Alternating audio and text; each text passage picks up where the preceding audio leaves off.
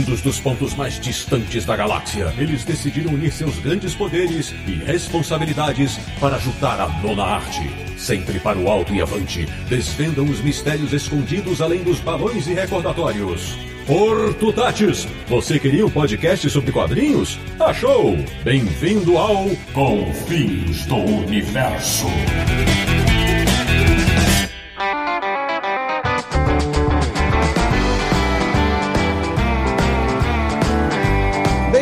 Bem-vindo! Está começando mais uma edição de Confins Universo, o podcast sobre quadrinhos que mais teve momentos foda na internet brasileira, que é o podcast do Universo HQ, o site que não é o Wolverine, mas é o melhor naquilo que faz. www.universohq.com E o programa de hoje vai continuar a mostrar que os quadrinhos são um celeiro interminável de momentos inesquecíveis. Eu sou o Sidney Guzman, falo de São Paulo e sei bem quantas cenas memoráveis podem acontecer num banco de praça. De Petrópolis, no Rio de Janeiro, ele, que quando menino colecionava Homem-Aranha. Samir Naliato. Há momentos que nem o tempo é capaz de apagar. Que bonito. De Luxemburgo, na Europa, nosso correspondente internacional. Um cara que descobriu ainda pequeno que os ingleses tomavam água quente até conhecerem certos gauleses irredutíveis. Sérgio Codespot. Incrível que eu não tomo água quente de jeito nenhum. Abrindo os nossos convidados especiais, estreando no Confis Universo. Falando de Santos, no litoral de São Paulo, uma mulher que sabe que um cirurgião pode operar até numa fossa. Lalunha Machado, minha querida, bem-vinda. Muito obrigada, pessoal do Confins. E é isso aí, direto da Bahia para Santos e Gotham City. Olha aí. E de João Pessoa, na Paraíba, retornando ao nosso podcast. Ele, que sabe que aos sete anos você já não passa pela entrada de todas as cavernas. Aldaci Júnior, meu amigo. Vai ser fodástico, com dois Ds e um Y que nem o Todinho. Rapaz. pois bem, meus amigos do Confis Universo, a gente avisou que aquele programa Que Momento Foda renderia continuações. E aqui está a primeira delas, então prepare-se para diversas passagens marcantes da boa e velha arte sequencial. Até já!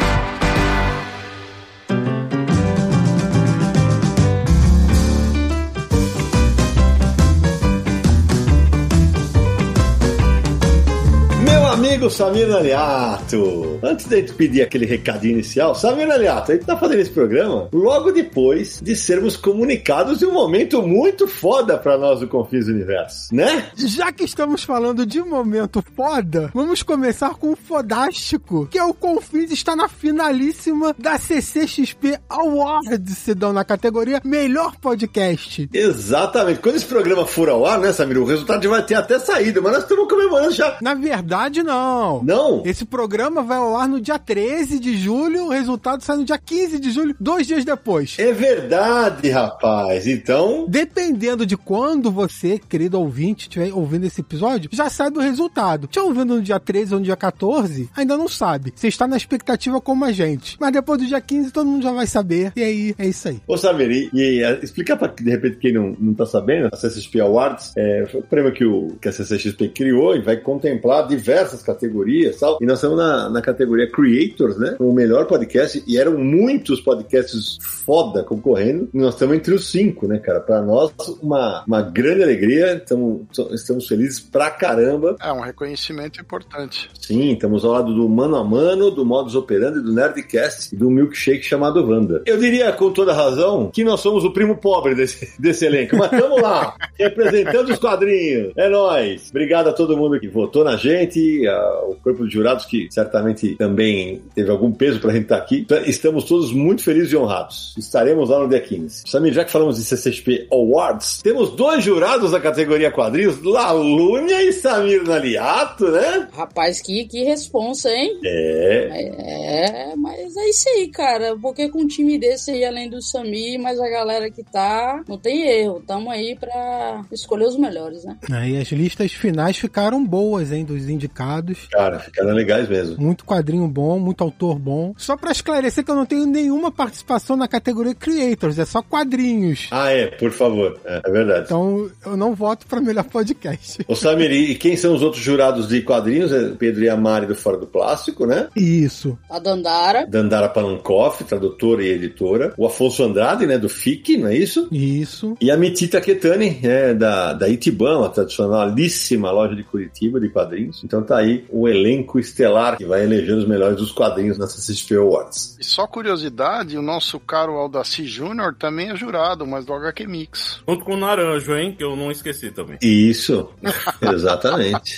quis me agulhar, fala a verdade, quis cutucar, né? Exatamente. Ó, só, só também para esclarecer o pessoal que tá ouvindo, hoje a gente tá gravando esse episódio no dia 6 de julho, que é o último dia de votação da CCXP Awards. Todos os jurados já votaram, eu já votei, a Lalunha também já votou, mas nós só vamos descobrir os vencedores também no dia 15, durante a cerimônia. A gente não vai saber antes. Muito legal. Agora, meu amigo Sabino Aliato, hora de dar aquele recado inicial para quem quer nos apoiar no Catarse e continuar prestigiando o trabalho desse podcast finalista. É isso aí, você que já nos acompanha há algum tempo, ou quem sabe tá descobrindo agora o Confins do Universo, seja porque o tema lhe agrada ou porque viu lá na CCXP Awards, nós temos uma campanha de financiamento coletivo no Catarse de modo recorrente, ou seja, é um apoio que se torna mensal, né, como se fosse uma assinatura mensal, e é graças a essa campanha que já existe aí há 4, 5 anos que o Confins do Universo está sendo lançado novos episódios quinzenalmente, sem falta, porque tem todo o custo aí por trás de, da produção do podcast, manutenção do pessoal que trabalha com podcast, também o site Universo HQ. Então a gente só tem a agradecer nossos apoiadores. Acesse lá catarse.me barra Universo HQ. Por lá você pode se tornar um apoiador e aí ajudar a gente a manter esse projeto. São vários planos de apoio, desde cinco reais, que é o mínimo que o Catarse aceita, né? Aí tem vários planos lá, 10, 20, 40, 65, 100, enfim, vários planos, cada um com suas próprias recompensas. E aí você vai concorrer a sorteios mensais, você vai concorrer a participação de grupo no Facebook, grupo no Telegram, você vai poder acompanhar a gravação aqui do Confins do Universo. Inclusive hoje nós temos alguém que está acompanhando a gravação do Confins do Universo. É verdade, um, dos nossos apoiadores que vai participar hoje e vai ficar aqui nos bastidores nos ouvindo, mas pode colocar no chat privado ou deixar para o final algum momento foda que nós esqueçamos. Fala, meu amigo Léo Piana. Boa noite, gente. Muito feliz de estar aqui acompanhando a gravação desse podcast. Acompanho vocês há bastante tempo já e é muito gratificante estar aqui e também estar lá junto no grupo do Telegram. É, ele tá no grupo secreto, então se prepara que o pau você vai ver como é que a banda toca sem edição. Vai ser lindo.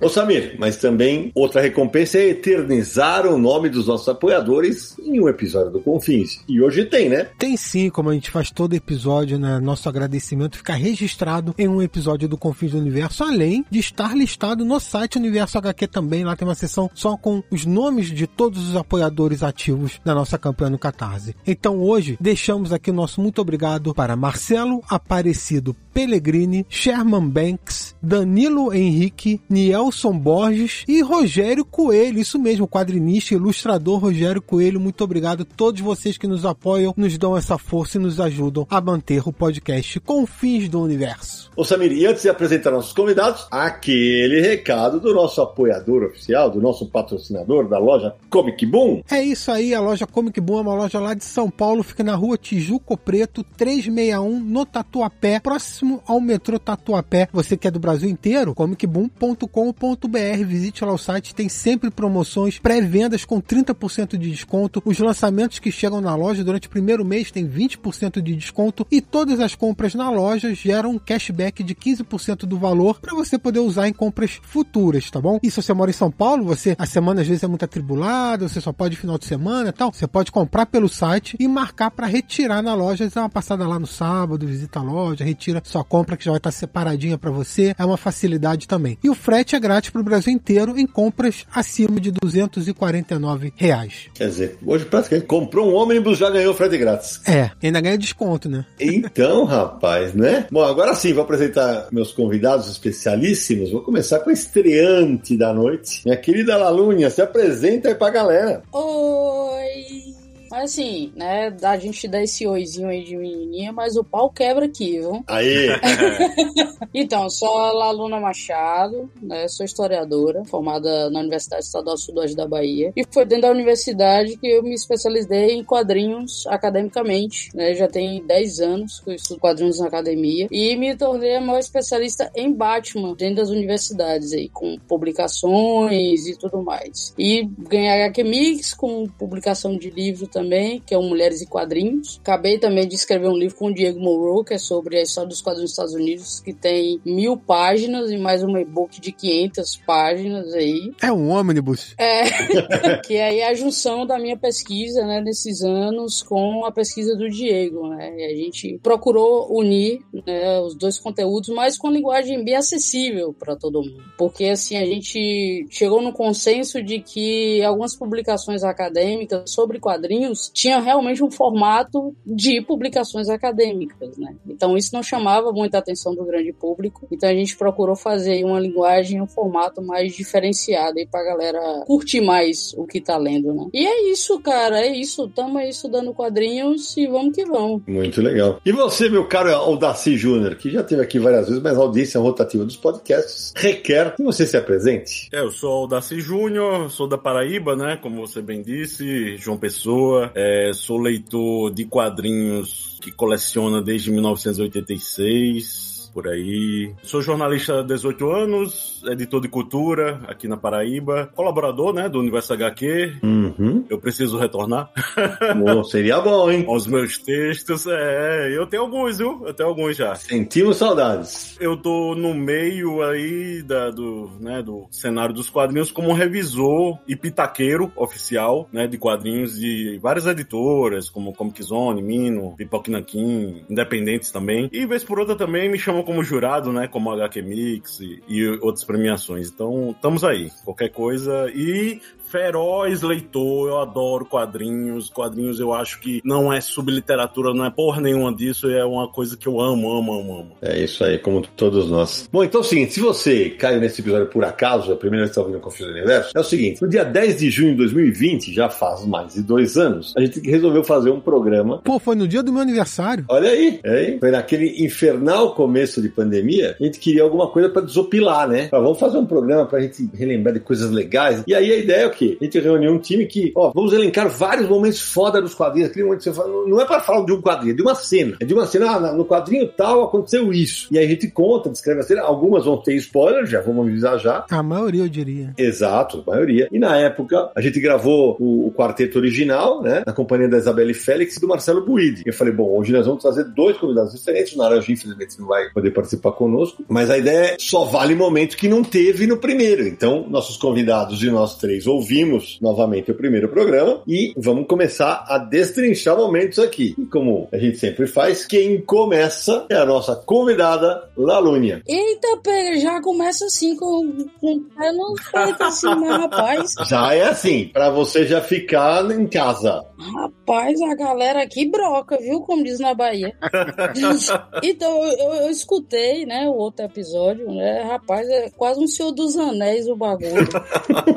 Bota ali quase três horas desse povo falando de quadro, o povo gosta, viu? Aí eu reparei numa coisa, que, tipo, claro que, tipo assim, foram momentos assim que eu falei, puta merda, eu não lembrava disso. Mas eu reparei que eu acho que nenhum de vocês falaram de capas. Olha aí. Entendeu? Eu acho que capa, vamos dizer, pra mim, assim, já é. Se for uma puta de uma capa, pra mim já é o momento mais foda ali do quadrinho. Então, manda bala. Fala uma aí. Aí eu escolhi uma capa, né, que é da Mulher Maravilha, da Iqueteia. Ah. Que eu acho aquilo ali, cara. Porque assim, a história, né? Iqueteia e tal, é aquele. É uma espécie de ritual grego, aquela coisa toda. E resumindo a história, é, acontece lá um. Não vou dar muito spoiler também, né? O pessoal ler depois, né? Uhum. Acontece lá um, um Paranauê lá, que aí uma moça, né, ela comete algumas coisas em Gota e o Batman tá ali no cerco dela. Só que ela, entre aspas, pede socorro pra Mulher Maravilha através do Iqueteia, né, que é o, o ritual grego lá e tal. E aí a Mulher Maravilha entra num cacete com o Batman, assim, cara, que é bonito de se ver. E o cacete já começa na capa, né, que a capa é lindíssima, cara, que é, é pelo Gerard J. Jones. isso, isso. Eu só lembro do, do roteirista, às vezes. E a capa é linda do Batman deitado, né? Fazendo aquela cara de dor. E a gente só vê a bota da Mulher Maravilha esmagando a cabeça dele. Eu acho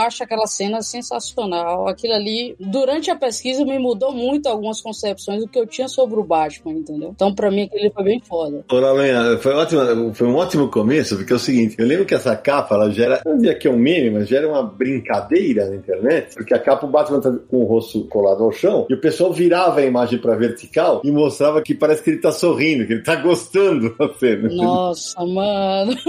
Então, assim, ah, morcega! Sadomaso.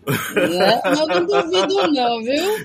Tem gente que acha isso, cara, que ele tá lá e falou, ah, tá gostando de levar uma pisadinha. Mano, e na, e na história ela baixa a cabeça pra ela mesmo. Em relação a ego e a força também, entendeu? É isso mesmo. Essa cena da capa também existe dentro do quadrinho, na história. Sim. Exato. Em outro ângulo, inclusive, né? É de baixo pra cima, assim. É, de outros ângulos, porque é mais de um ângulo que mostra a Mulher Maravilha com a- o pé em cima da cabeça do Batman, né? Aquilo ali é sensacional. Mas é legal porque capa tem que ter duas coisas. Claro, tem que ser vendável, né? Chamar atenção pra pessoa comprar o quadrinho, mas também tentar dar aquele momento de impacto do que a história se trata. E nesse caso, assim, resume a história, o confronto da Mulher Maravilha com o Batman ali, né? E você pega o Batman, que costuma ser o personagem que o pessoal fala, né? Que sempre tem uma solução pra tudo e tá ali totalmente à mercê da Mulher Maravilha. É isso aí. E tem um fundo branco maravilhoso, todo simbolismo em cima da, né, da- das duas figuras. É, é um cartão de visita, assim, que você olha. Eu não sabia de nada na época. Olhei e disse, que coisa linda, eu vou comprar e vou saber o porquê disso, né? E o incrível, assim, que não tem, assim, tipo, o nome Mulher Maravilha gigantesco, né? É o nome da história gigantesco. E aí você percebe que é uma história da Mulher Maravilha pela bota. né? Então já tem um- uma questão simbólica, icônica, que, tipo assim, flutua no imaginário coletivo, que só de você olhar a bota, você sabe que já é personagem. Isso é muito bacana. É isso mesmo. Ótimo começo. Ótimo começo. Só pra arredondar, o roteiro é do Greg Hooker, que durante muito tempo escreveu as histórias da Mulher Maravilha, revista mensal que eu digo, né? Tanto na década de 90 quanto agora recentemente também depois dessa fase de renascimento, ele voltou pra escrever Mulher Maravilha, então ele é um- ele, diz que ele gosta muito da personagem e tudo mais, né? É isso mesmo. Ótimo começo, como eu falei. Bom, é, assim como aconteceu no primeiro programa, é, foi assim. Ai, lá vai. Você vai roubar, você vai roubar, você vai roubar. No primeiro programa, o que, que a gente fez? né? eu abri com a convidada, na época a Isabelle, agora a Lu, e as- curiosamente as duas baianas, e aí eu quero que vocês todos os outros se danem, que quem vai falar agora sou eu, entendeu?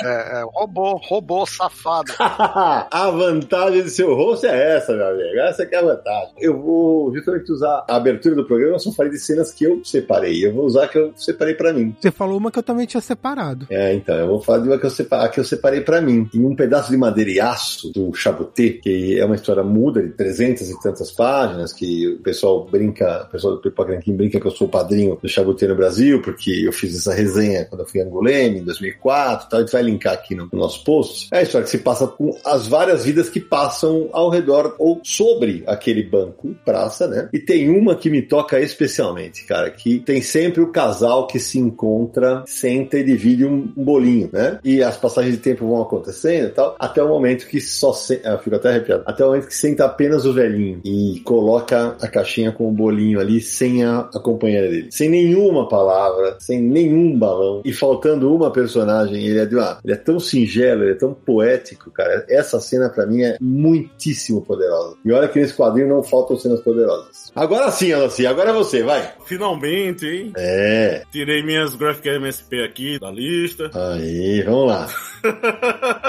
vamos lá. Na verdade, na verdade, assim, é engraçado. É, eu quis puxar mais pelas reminiscências mesmo, né? Porque às vezes você vê um filme e o filme é foda, tal, aí quando vê, anos depois você vai assistir aquele filme e diz, eita, não é como eu, eu guardei na minha memória. Então, alguns momentos aqui eu não quis consultar, porque eu não quis mesmo, sabe, assim? Legal. Que eu acho que é mais pela emoção mesmo, pela emotividade mesmo da coisa Nostalgia, né? nostalgia e ao mesmo tempo o que me impressionou, né, aqui, naquilo ali. E vai começar, né, como um mangá. Lobo Solitário, né, que é escrito pelo Kazu Koike, desenhado pelo Gozek Kojima, que o Kojima, ele é um homem que, assim, né, é, promovia um verdadeiro balé com um pincel, assim, na arte, né? Que é aquele negócio que você, caramba, é estupendo, né, a arte dele. E me desculpem, eu não sei qual o número, certo? E, assim, foi de propósito mesmo que eu poderia ir atrás, porque eu quero que, que o leitor leia a série toda, ou releia a série toda, sabe? Porque o Lobo Solitário é uma epopeia que você vai envolvendo e vai numa imersão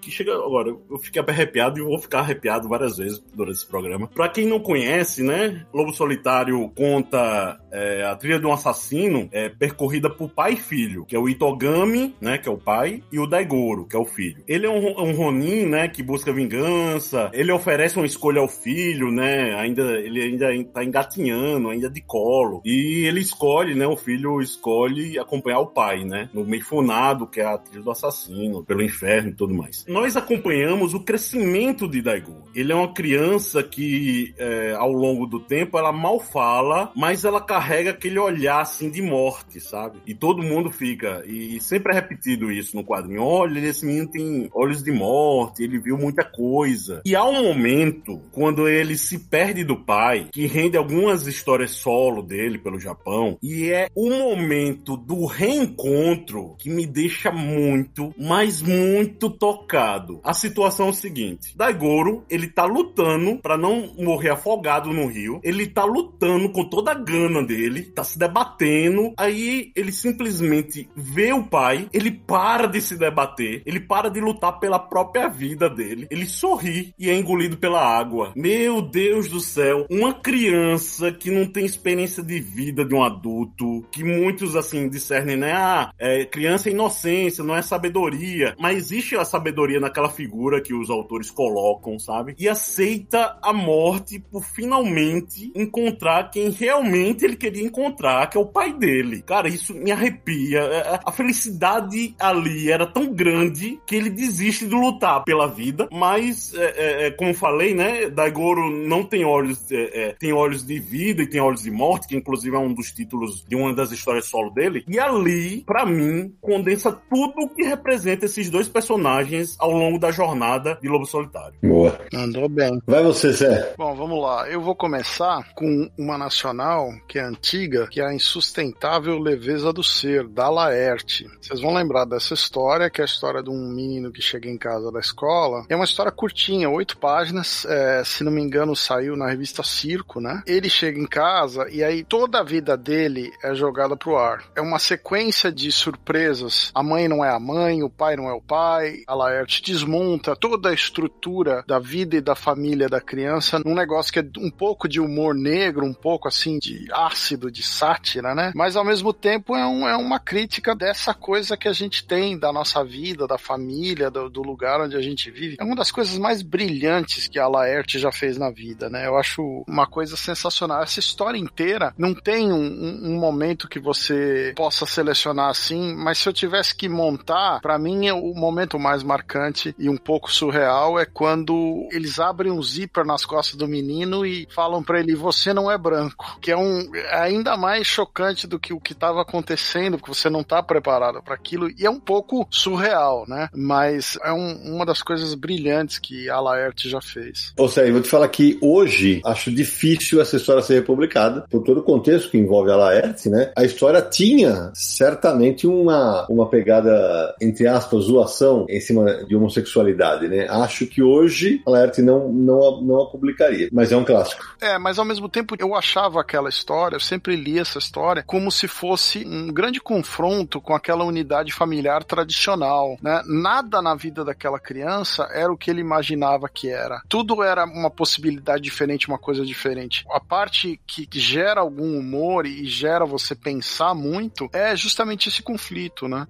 É, é isso mesmo. Fecha aí o primeiro, a primeira rodada, Samir. Olha, eu já vou começar pedindo desculpas Ih, lá vai. pros nossos ouvintes e também pros nossos participantes desse episódio, que eu vou falar de um quadrinho recente. Como o Sidney falou, tem spoilers nesse programa. Eu, eu vou acertar, eu vou acertar. Quer ver? Shh, shh, shh. Eu não pude falar na segunda-feira na resenha, calma. Como o pessoal que tá aqui gravando comigo, né? O Léo, desculpa, Lanuinha, desculpa, o Daci. Ah, o Daci já deve ter lido, eu acho. A desculpa também, vocês não tem como escapar. Mas, ouvinte, se quiser pular uns quatro minutos e ainda não leu, tudo bem, porque eu vou falar de Balada para Sophie, quadrinho que a Pipoca e Nanquim acabou de publicar no Brasil. Tem roteiro do português Felipe Melo e desenhos do argentino Juan Cavia. E por que, que eu vou falar desse quadrinho? Porque quando eu terminei de ler, eu mandei uma mensagem do grupo falando: o final me deixou arrepiado. É emocionante. E é um dos momentos dos últimos tempos que eu li num quadrinho que mais me arrepiou foi de Balada para Sophie. E então tenho que mencionar nesses momentos fodas do episódio de hoje. Primeiro, a, a, o quadrinho conta a história de um pianista, né? Chamado Julien Debois, um francês. Ele tá dando uma entrevista, já idoso, e ele vai relembrando de várias fases da vida dele. E vão acontecendo várias coisas nesse quadrinho. O interessante do momento que eu vou falar é porque há uma construção no quadrinho todo para chegar nesse momento. Ele isoladamente não vai ter muito significado, mas você pegando no contexto da obra tem. A última página, na verdade, é uma página dupla desse quadrinho. E é uma página de uma mulher tocando piano. E ela tá levitando enquanto toca. E eu fiquei arrepiado lendo essa página. É espetacular. Porque condensa tudo que a obra tava se encaminhando, toda a história desenvolvida, e quando chega nesse momento que ela tá tocando, assim, é, é o êxtase da música, da arte, de tudo. É uma coisa maravilhosa. Eu fiquei arrepiado lendo quando eu vi isso. Bela escolha, viu, Samir? Porque eu resenhei a edição portuguesa na, na nossa resenha de segunda-feira. Falei na época, falei, se fosse lançado no ano passado, ia brigar pro melhor quadrinho do ano em várias listas. E vai brigar esse ano, inclusive na minha, que é um quadrinho espetacular. E hoje nós estamos gravando, nós estamos gravando hoje no dia 6 de julho, mas daqui a dois dias eu vou, eu vou encontrar o Felipe, que ele tá no Brasil por conta da Bienal do Livro. Portugal o país homenageado, e vou reencontrar o amigo e dar os parabéns pessoalmente mais uma vez, porque eu acho brilhante esse trabalho. É, eu vou resenhar esse quadrinho ainda no Universo HQ em resenha, que vai ao ar na live antes desse episódio, mas eu não vou falar o spoiler na live, não.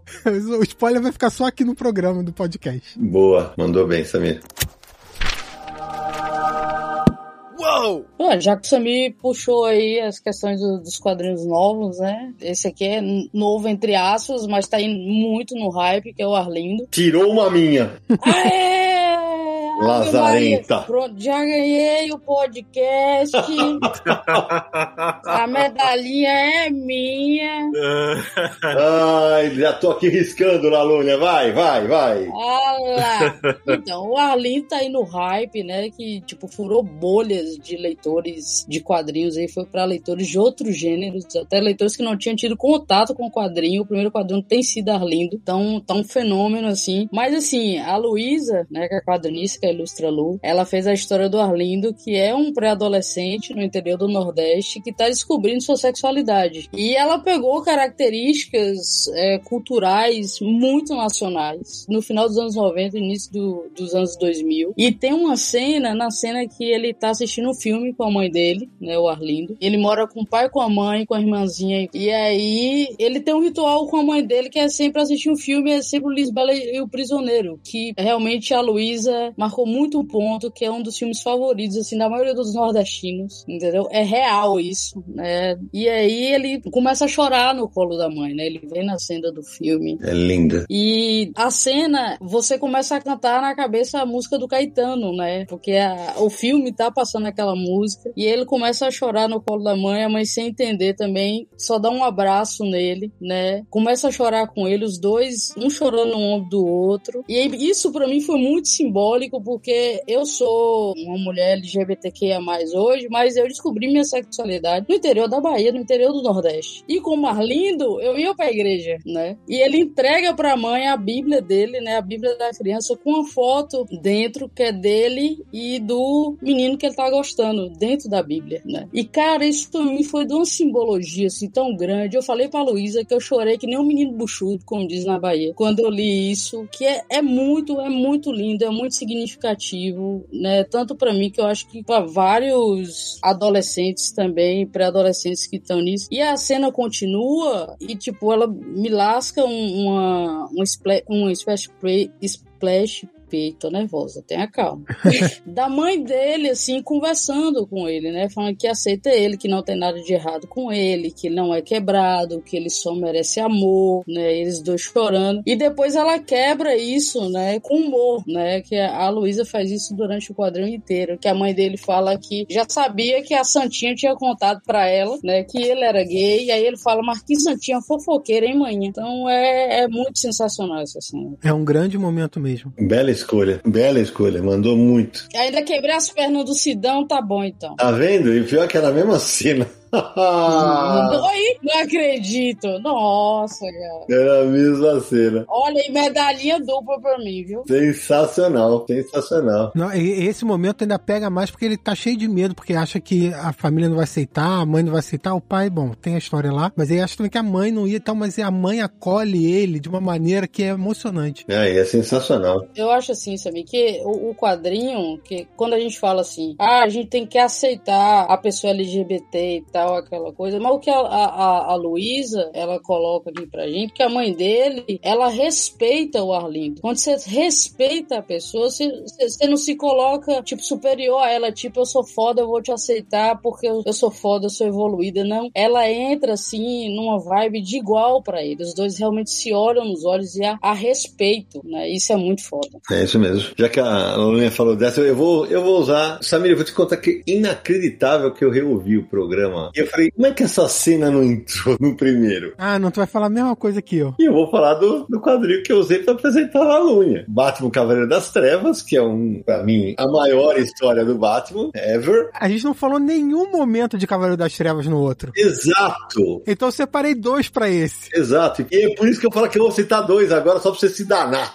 ah, cara, vai ser os mesmos dois ainda. Olha a palhaçada, Samir, olha a palhaçada, hein? A primeira já é logo de cara que eu, eu, eu apresentei ela. Ao momento que ele tá lutando com o líder dos mutantes ali na, na lama, né, na fossa e tal, eu vou, como tem variações nas traduções, eu vou ler da Abril, se não me engano, essa aqui é a versão da Abril, que ele tá socando, levando porrada, não sei o que, eles caem na, na lama, né, e tal, e ele fala pro cara, você ainda não entendeu, isto não é uma fossa, é uma mesa de operação, e eu sou o cirurgião. Aí você só ouve crack. Aí algo me diz para parar de usar a perna. Eu não escuto. É o momento que eu tinha separado também. Cara, esse momento é assim, é um dos momentos que todo leitor que tava acompanhando falou assim: caralho, olha o que o Miller fez com o Batman, cara. Senão, essa fala do Batman me lembra muito a fala do Rorschach no Watchman também. Sim! Você não entendeu. Eu não estou preso aqui com vocês. Vocês estão presos aqui comigo. Tem a mesma finalidade de dois diálogos. Exatamente. E a outra cena, sabe, que eu espero que não seja a mesma, é a cena em que ele e a Robin aparecem, entre aspas, voando, né? Que eles são, ela com os joelhos dobrados tal, e ele tá,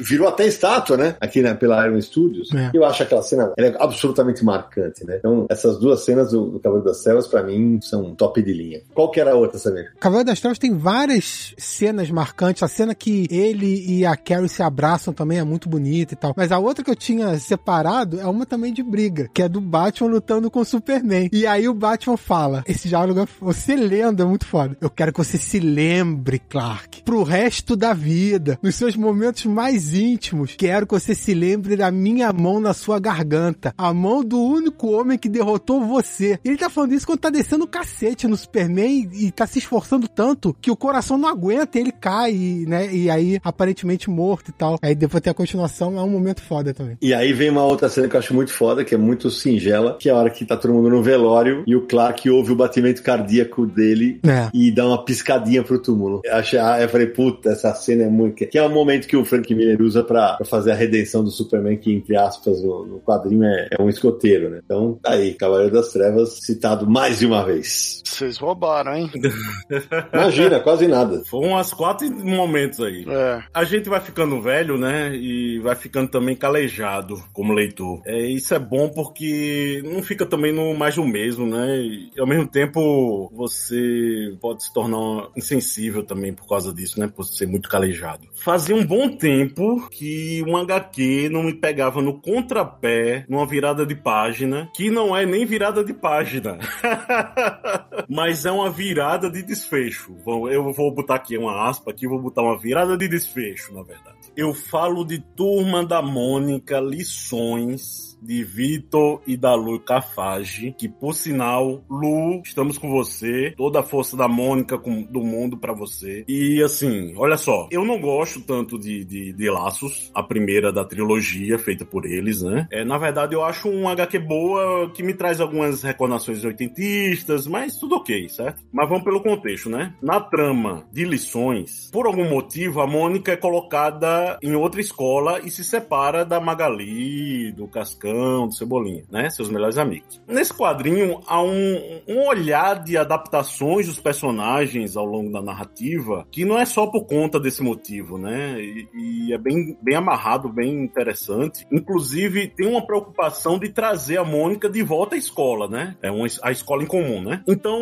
vamos pro momento, né? Que eu fiquei. Caramba! Geralmente eu não folheio tanto um gibi, né? Às vezes eu só folheio pra ver se tá tudo em ordem, dou aquela cheiradinha básica, né? Como bom leitor. Mas quando cheguei na última página, que eu não sabia que era a última página, né? O que veio na minha mente é: ah, as coisas vão ser resolvidas, a Mônica vai voltar de alguma forma pra escola, tudo vai seguir o mais reto possível, né? Mesmo sendo a, a cronologia do, das gráficas MSP e tal. Mas quando termina a Mônica acordando e a mãe dizendo, gritando lá que é, que é final de semana, que é o período que ela vai aproveitar mais a companhia dos amigos, né? No caso Magali, Cascão, Cebolinha, fora da escola, né? Putz, era uma página pá que eu vi que tinha alguma coisa, eu nem me lembro mais do que que tinha na página ímpar. Aí eu pensei, poxa, a minha veio com uma falha na gráfica. Tá faltando aqui. Aí quando eu folhei, tinha uns extras. Eu disse, peraí, esse é o final? Quando eu me toquei que ali era o final, cara.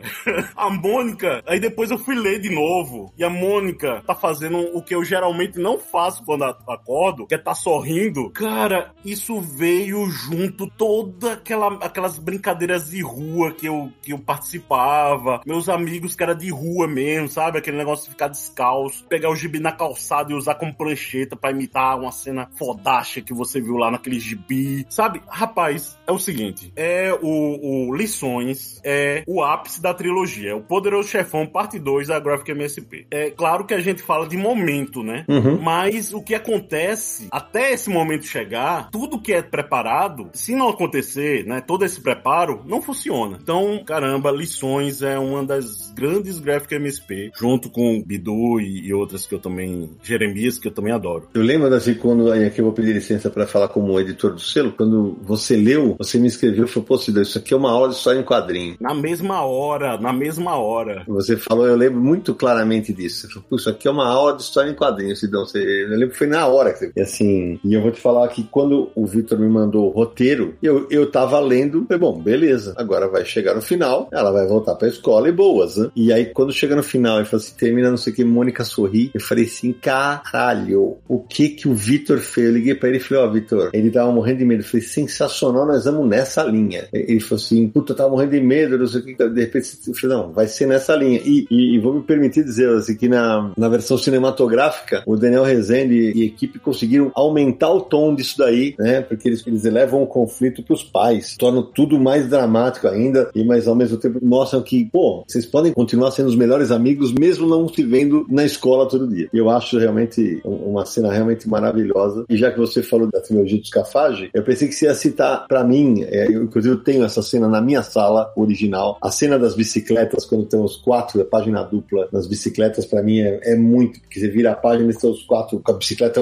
no ar, assim, tem um negócio lindo e que foi, acabou sendo reproduzida né, também em Laços, né, no cinema, eu gosto muito dessa cena. Eu vou te dizer por que, que eu não, não me pegou tanto. Eu não gosto tanto de ET, por exemplo, que é uma cena meio como ET, né? Eu não gosto tanto de ET, eu acho que é por isso também, né? É engraçado que vai da pessoa, né? É, talvez, talvez, mas é, é que pra mim, naquele, aquele momento, é, é, engraçado que eu não remetia a ET, cara, eu remetia a, pô, nós vamos resolver os quatro juntos, cara. Essa foi a sensação que fez, nós vamos resolver os quatro juntos, por isso que me pegava. Tem uma vibe meio conta comigo também, filme, né, conta comigo. Sim, sim, sim. Também. E Samir, eu vou te falar, e como leitor, e também como editor, em lembranças, tem um momento também que é, que é o fechamento da trilogia, tem um momento que me marca muito, que é na hora que você vira uma página, tá a Mônica de braços abertos e os outros três pra sair na porrada com os moleques, velho. Nós vamos brigar, nós vamos brigar agora. E assim, aquele negócio, eles apanham, eles, eles saem machucados, mas eles brigam. É que, porque geralmente eles deixavam tudo na mão da Mônica, mas ali eles brigam, entre aspas, Liga da Justiça, né? Eu gosto demais dessa cena também. Gosto muito dessa cena. Eles fecham muito bem, com lembranças. É, eles são danadinhos disso. E vou falar um spoiler aqui. Opa! Atenção. Tan, tan, tan, tan, tan. Não, brincadeira. Podem me cobrar, vocês quatro. Quando vocês lerem Franjinha Contato do Vitor Cafage, vocês vão falar assim, por que nós não gravamos esse programa depois de ter lido? Ixi, e tá vindo a minha, hein?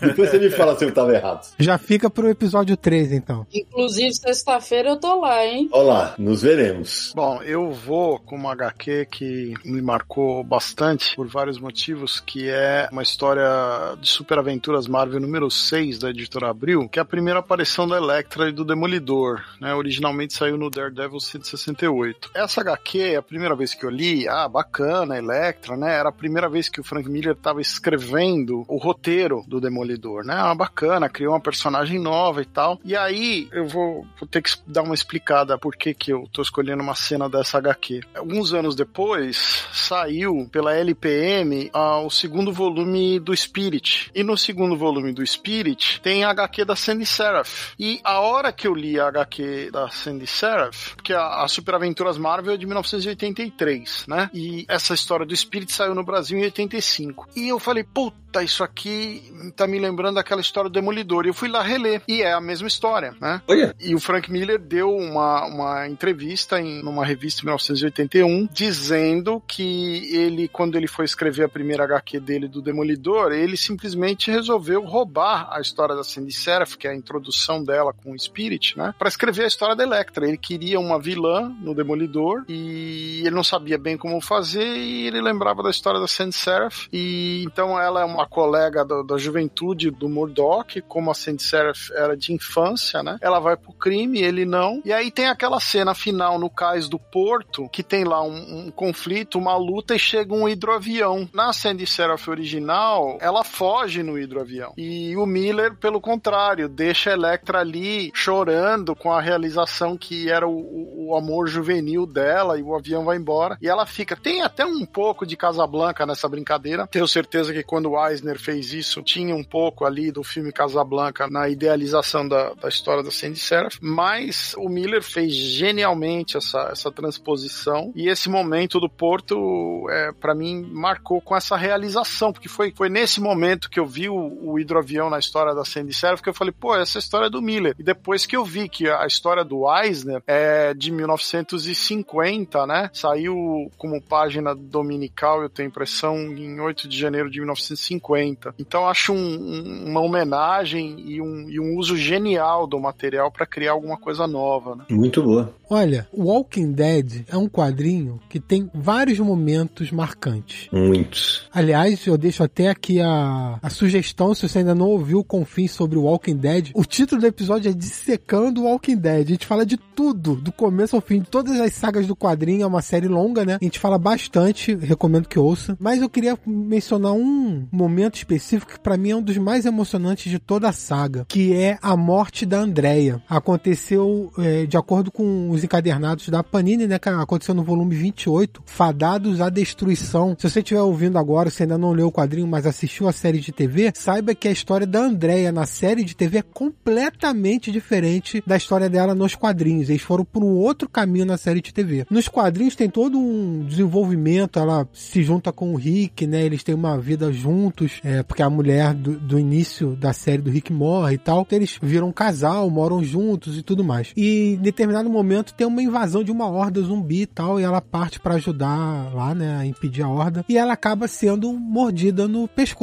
Não é um ferimento grave, mas não importa, né? E aí quando ela chega em casa com aquele ferimento, ela sabe o que vai acontecer com ela, ela vai virar um zumbi. E aí todo o desenvolvimento que o Robert Kirkman faz, cara, é é muito emocionante. Ela no quarto com o Rickman o tempo todo ao lado dela, ela morrendo, ela se tornando um zumbi, ele tendo que matar o zumbi que ela virou. É de fuder, velho. E depois ele saindo de devastado de casa e todo mundo apoiando, todo mundo tava esperando do lado de fora, todo mundo apoiando o Rick, ele completamente devastado. É uma cena emocionante, é uma das melhores cenas de morte de Walking Dead, deve ter centenas de mortes em Walking Dead, mas é uma das mais impactantes. Muito boa lembrança. Aliás, no programa anterior, nós falamos de Walking Dead duas ou três vezes. Exatamente, é. Foi a Bela que citou. É, esse momento não tava. É, esse não tava.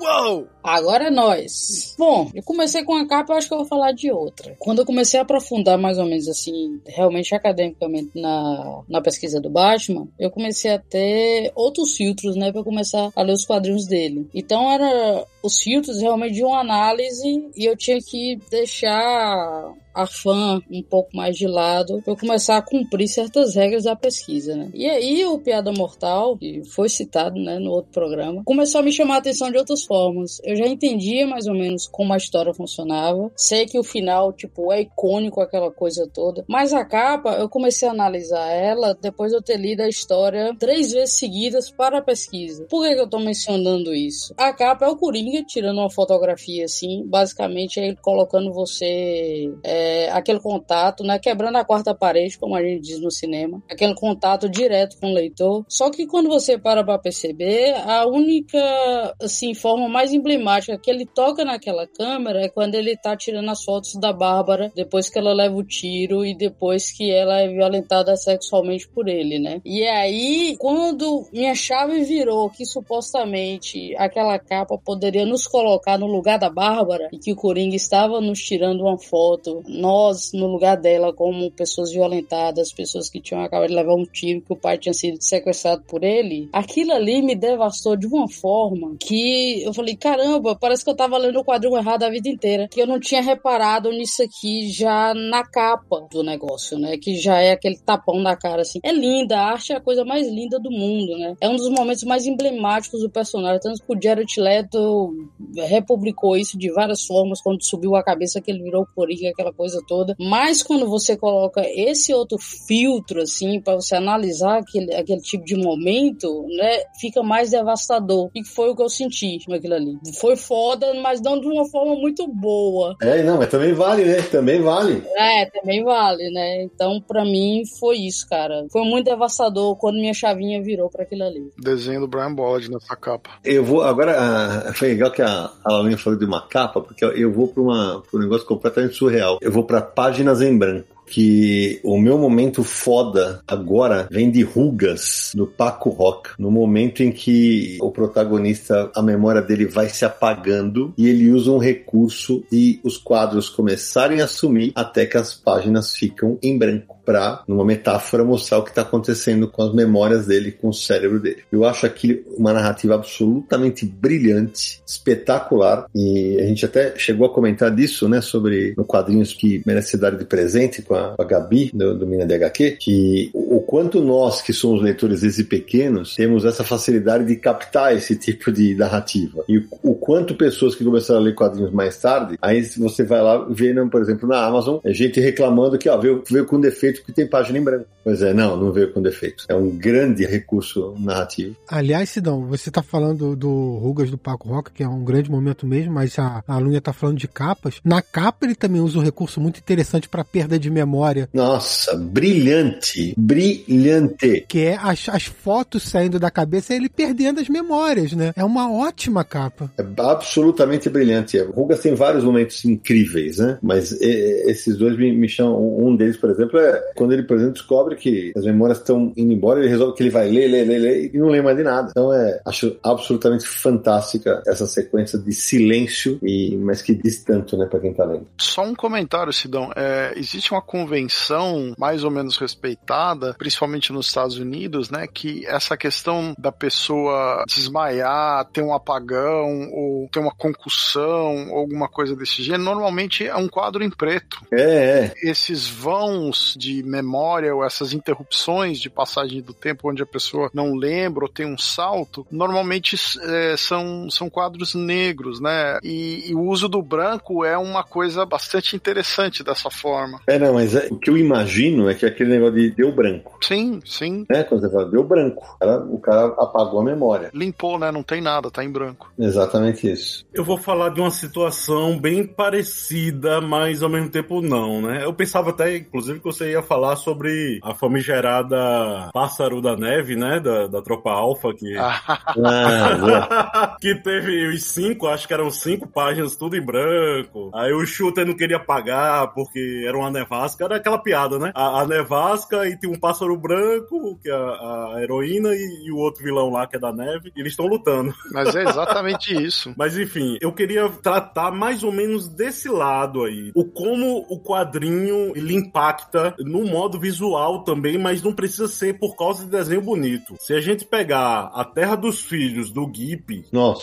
maravilhoso. Que é uma produção é, recente, né? Ela foi lançada em 2018 aqui no Brasil. Você vê uma terra desolada, meio rural, miserável. É um futuro que o Gip não quis falar o que que é. Que ao mesmo tempo tem personagens brutos, né? Tem o pai e tem os dois filhos. O pai sabe ler, ele registra tudo num diário, é quase uma obsessão com ele e tal. Mas os filhos não sabem ler nem escrever, né? Mas eles, os filhos acreditam porque todo dia o pai vai e registra ali, tem alguma coisa interessante ali que o, e o pai não quer. O pai não quer. É, é como se fosse, às vezes a pessoa, o pai quer educação para os filhos, né? Para os filhos terem independência, né? Viverem por conta própria e tal, essas coisas. E nesse contexto, isso é, é uma proteção que o pai quer para os filhos serem ignorantes. E quando o pai morre, né? Tem um dia aí que o pai morre, o filho pega, um dos filhos pega e começa a folhear o diário dele. O momento é esse. São várias páginas que o Gip coloca. São inscrições, você vê que são inscrições, mas você não entende. Não é porque não, não foi traduzido ou que tá em, em italiano ou tá em outra língua. Você não entende de propósito para você ficar no lugar do filho que tá folheando aquilo ali. É genial. Cara, aqui, oh, eu me arrepei. Aquilo, você, de uma hora para outra, você se torna um ignorante igual o menino. E você também quer saber o que, que ele tava anotando, e o Gip pega e priva não só o personagem, mas o leitor também. Putz, não tem nem palavras. Terra dos Filhos. Quem nunca pegou, por favor, pegue, porque Gip é genial. Ótima lembrança, Aldaci. Ótima. Eu queria só explicar o que o Aldaci citou. A Tropa Alpha, a revista Alpha Flight número 6, né? Sai em 1984 e tem essa edição com a, a Pássaro da Neve, onde no meio da história tem cinco páginas em branco, mas elas são diagramadas, elas têm os quadros, elas têm balão de pensamento, elas têm recordatório e tem efeito sonoro, porque tá rolando uma luta. Só que é no meio de uma nevasca, então você tem que imaginar todas as cenas. E eu achei na época, quando eu li, um, uma brincadeira experimental do Bernie dentro do, do quadrinho americano. Era um negócio é, nunca visto antes, eu acho. E era genial um negócio dentro de super-herói, apesar de ser realmente uma coisa. Ó, talvez o cara esteja com preguiça de desenhar e tava com atrasado para entregar as páginas e fez isso aqui. Mas ficou uma solução bacana demais, né? Isso saiu no Brasil, é, agora eu não vou lembrar em, em qual das, das revistas da Abril, né? Deve ter sido Super Aventuras Marvel. Uma curiosidade é que a adaptação daqui eles colocaram cor, né? É, saiu um quadro amarelo, um quadro azul. Não saiu tudo branco, não. No original é tudo em branco, onde só tem cor nos recordatórios. O resto são os, os balões de fala e de pensamento das pessoas que estão lutando. Legal. E só, só para complementar e arredondar para o nosso ouvinte, eu não citei que Rugas foi publicado pela Devir e o Odacir não citou que esse quadrinho Deep foi publicado pela Veneta, mas a gente vai lembrar de citar as editoras daqui para frente. Vai ser. Então eu sugiro para todo mundo que leia A Sabedoria do Lobo. São oito páginas. É boa.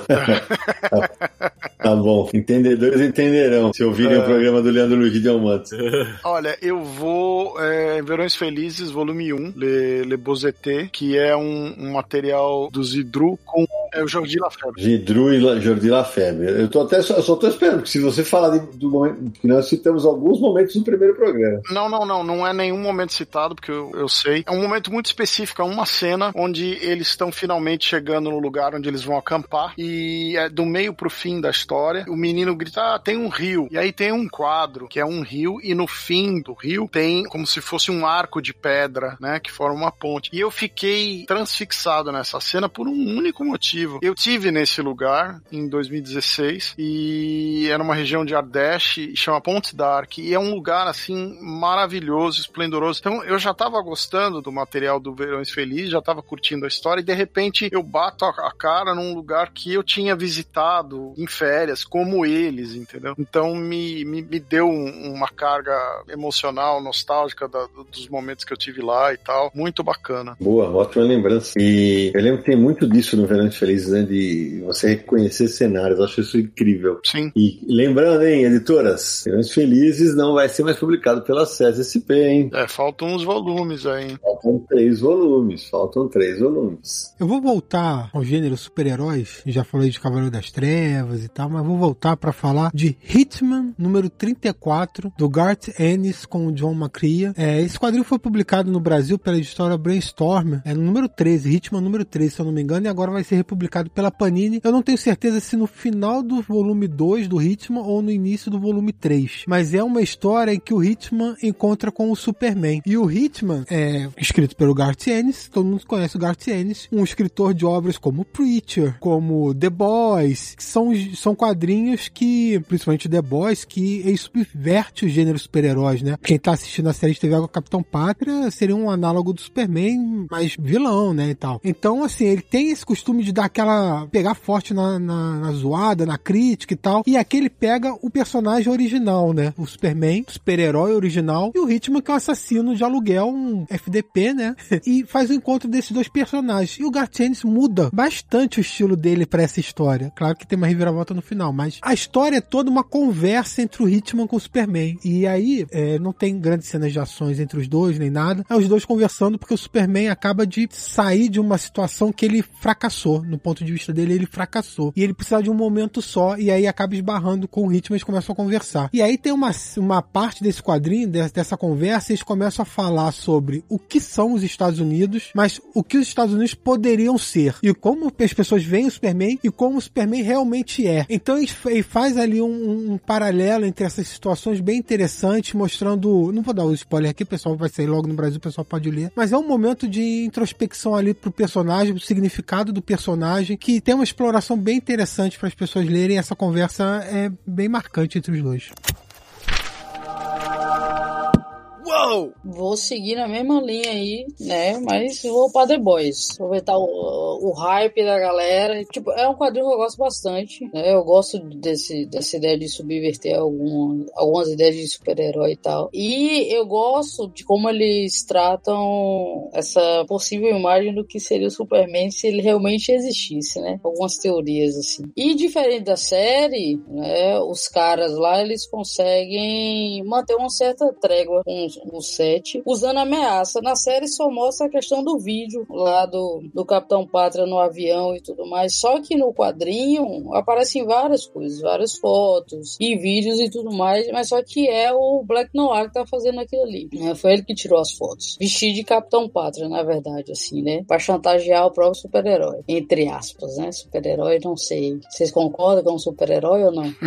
Não, é um ser poderoso. Super-herói, não. É, é isso. não sei né? Então, um pessoal aí que tá falando que é super-herói, por isso que eu já joguei logo na roda. Mas enfim, aí o que que acontece? Ele começa a receber as fotos, né? E, tipo, são fotos, cara, que começa a realmente aparecer nas páginas. E aí você vai passando as páginas e vai vendo as fotos. São fotos, tipo assim, muito, mas muito bizarras, escatológicas, assim, de um jeito, assim, que me chocou de uma forma. Só que tem uma foto que o Capitão Patra, ele tá. Ele tá realmente devorando um bebê bebê. Mano, cara, ele realmente está devorando um bebê, pessoal. Ele, ele está comendo um bebê. Canibalismo. É de fuder, velho. É muito foda. E eu fiquei pensando assim, cara, a mente da pessoa, né? A imaginação da pessoa para fazer um bagulho desse. E foi um negócio que realmente eu tive que fechar o quadrinho naquela cena ali, entendeu? Calma, né? Vou fechar aqui nesse momentinho aqui. Vou dar uma respirada, vou andar de bicicleta, vou voltar, porque, mano, Mano, e o tipo, o bebê tá vivo, cara. Entendeu? É um bagulho muito louco, é muito pesado. A galera fica achando assim, não, a série é pesadíssima, não sei o que, porque vocês não viram o quadrinho. É muito pesado a série. Pesadaço, boa, boa. É um momento foda de, de deixar a gente com engulhos, né? Mas é isso aí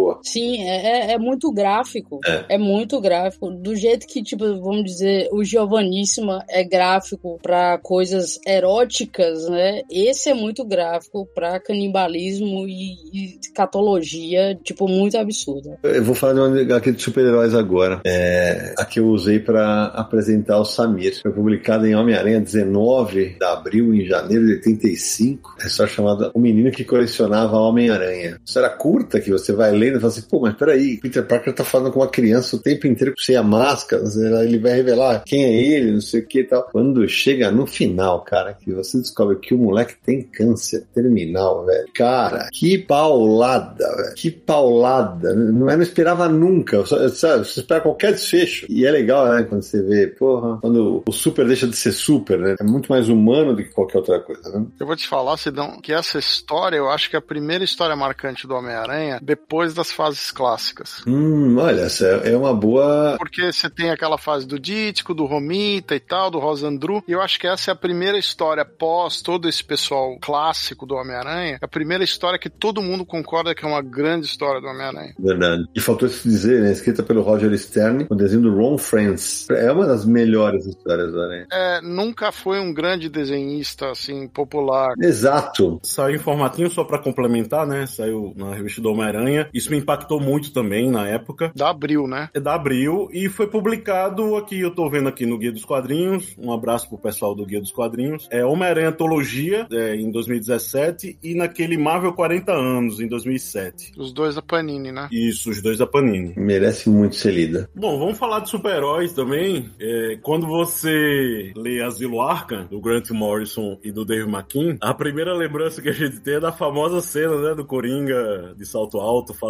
relaxa, bundinha de ferro. Olha lá, já tirou uma minha. Não, mas não é essa não. Se você quiser depois retomar, pode, pode retomar, tá? Não é essa, mas assim, é uma cena bem impactante, né? A gente há de convide que essa cena, assim, dá o que falar, né? Mas assim, para quem não conhece, Asilo Arkham é onde se encontram os vilões insanos do Batman, né? É um tipo de um sanatório para criminosos desse tipo. E o asilo é tomado pelos detentos. E eles querem um homem morcego lá porque para eles é o lugar onde realmente o Batman tem que estar, né? Segundo, segundo eles, né? Segundo os loucos. O Grant Morrison, em algumas entrevistas, resumiu que o asilo Arkham é uma grande metáfora que, no caso, o asilo em si é uma cabeça e os personagens que habitam lá são várias nuances psicológicas, sabe? Que acontecem acontece na, dentro dessa cabeça. E falando sobre cabeça, o que mais me impressionou, né? E, e assim, com a arte soberba do McKean, e assim, eu li a versão da Abril, né? No início dos anos 90, quando saiu pela primeira vez, né? E assim, com as letras da igualmente soberba ninja Lila Mitsunaga, né? Se você não viu Confins, com a Lila Mitsunaga, Lila é não só um ser humano, mas uma profissional top. E até hoje, para você ter uma ideia, ideia, né? São várias versões que a Panini tá lançando do Asilo Arca e nunca se equiparou o letreamento, né? A mão da, da Lily. E o que que acontece? Em paralelo a esse acontecimento lá que o Batman tem que ir lá pro asilo, há a origem do Amadeus Arca, que fundou o, o asilo, né? E um momento mesmo que me, caramba, é, eu chego, eu fico arrepiado assim, e é um terror que vem pra, na minha cabeça, assim, é quando ele vai para casa, né? Nesse flashback, um dos flashbacks, ele descobre que a família foi assassinada assassinada por um dos pacientes dele. Ele vai pro quarto da filha. Ele olha pra casa de bonecas e a casa de bonecas olha de volta para ele. Era a cabeça da menina dentro da miniatura, com o olho sem vida, enquadrado ali na uma das janelinhas. Cara, aqui isso é terror puro.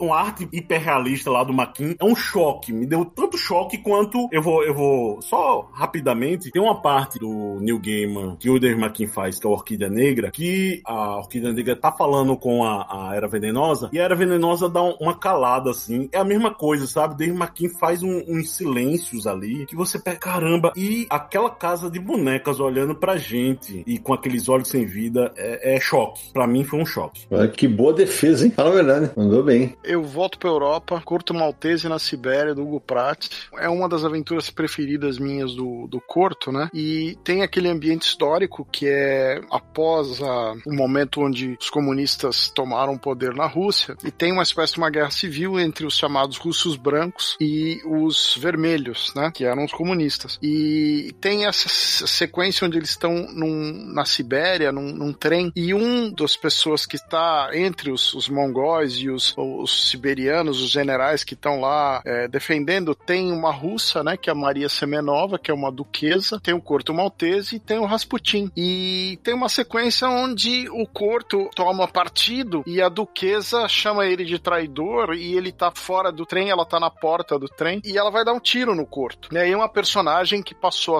a, a história inteira tendo lá um, uma espécie de um flerte com o Corto Maltese e de repente ela morre porque o, o Rasputin assassina a mulher. E essa cena me chocou muito, assim, na época que eu li, que é esse assassinato completamente brusco de uma personagem relevante no momento crucial, mas tinha aquele choque, né? São teoricamente dois vilões, né? E o Rasputin sempre nesse papel ambíguo dele, né? Ele é amigo do Corto, mas ao mesmo tempo ele é sempre desprezível, né? E muito pertinente ele ali na, na nessa sequência que se passa justamente na Sibéria. E é um momento, para mim, mágico do Corto Maltese nessa história. E para mim é difícil até de explicar para vocês por que que me chocou, né? Essa duquesa sendo assassinada pelo Rasputin para salvar a vida do Corto, que é o amigo dele, né? É uma baita cena. Sérgio, esse material segue inédito no Brasil, né, da Possivelmente vai ser publicado finalmente pela Trem Fantasma, né? Olha, eu gostaria que eles publicassem uma edição em preto e branco, ou se for colorida, tem uma versão da cor original restaurada, né? Podia ser essa versão.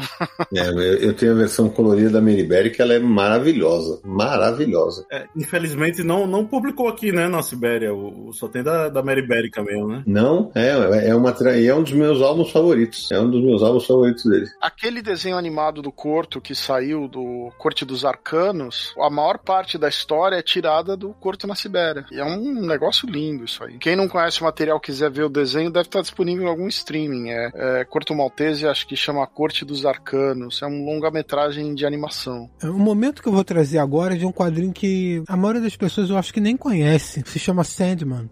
É novo. Ah. É novinho. É novinho. É, é um quadrinho mais desconhecido, assim. Eu não poderia faltar Sandman, né? O Sandman é uma série com grandes momentos, mas vou trazer um momento aqui que é da saga Um Jogo de Você. Especificamente Sandman número 37. Essa saga, a personagem principal dessa saga é a Barbie, né? Ela é levada para um mundo de fantasia e tal. E a Barbie tem uma amiga chamada Wanda, que é uma travesti. E o Neil Gaiman explora esse assunto numa saga que foi publicada em 1992, 30 anos atrás, tá? E durante essa saga, a Wanda acaba morrendo. E então o desfecho da saga é o enterro da Wanda. E a Barbie vai no enterro dela. Só que a família não aceitava a Wanda. E então, quando enterram ela, colocam na lápide o um nome de nascimento, que é Alvin, né? Um nome masculino. E a Barbie acompanha todo o enterro, acompanha tudo. A família vai embora, a Barbie fica. A Barbie, nesse momento, ela se senta do lado da lápide, conversa com a Wanda. Assim, claro que a Wanda não responde, né? A conversa metafórica, vamos dizer assim. Aí ela pega o batom, risca o nome Alvin da lápide, escreve Wanda. E veja a sensibilidade Neil Gaiman, 30 anos atrás, já abordando identidade de gênero num quadrinho como Sandman. E a gente tem visto bastante coisas atualmente por causa da série da Netflix que vai estrear, e especialmente muita gente, por algum motivo que eu não entendo, atacando o New Game algumas mudanças que a série tá fazendo. Ah, eu entendo, é burrice, é burrice, é estupidez, é homofobia, é isso. E obviamente essas pessoas ou não leram com atenção ou não entenderam que leram, porque tá muito claro as coisas que o game abordava durante a série, e esse é só um exemplo.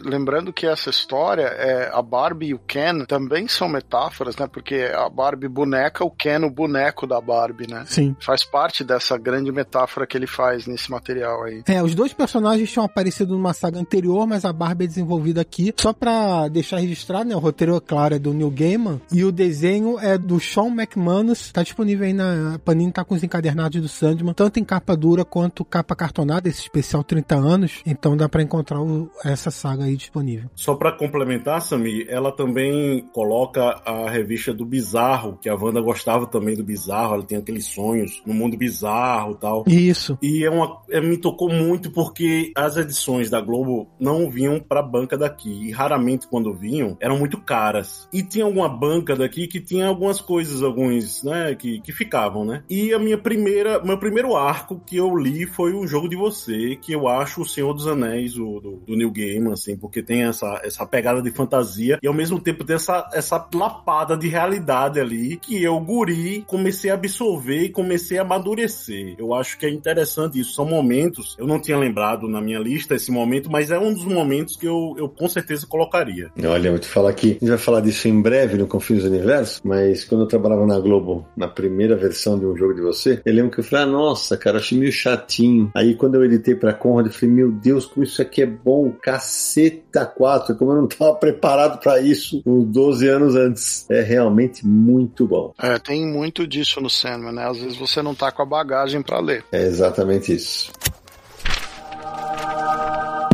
Uou! Agora eu vou pra Tina a respeito. Olha aí. Que olha, foi um quadrinho que fez muita diferença para mim, né? Principalmente em relação à Tina dos anos 90 que eu lia e não entendia mais ou menos como ela era representada naquele momento. E depois que eu fui entender mais ou menos. E aí a Fefe Torquato me lança uma história de assédio sexual no trabalho, né? A Tina nos primórdios da sua profissão como jornalista. E ela sofre um assédio no trabalho dela do editor-chefe dela, né? E ela bota a bomba. Ela denuncia o cara, ele ameaça ela, ela já no final da história, sai da sala dele. E ela tá saindo da sala e, tipo, tá todo mundo falando, né? O que tinha acontecido, todo mundo na internet e tal. E tem a Márcia, que é uma pessoa muito forte dentro da redação, assim, que é, lá já no início da história trata a Tina até muito mal. Então ela já espera, já faz aquela cara assim, a Fefe já botou a cara da Tina, tipo, virando os olhos, já esperando, né? O que a Márcia ia falar e tal.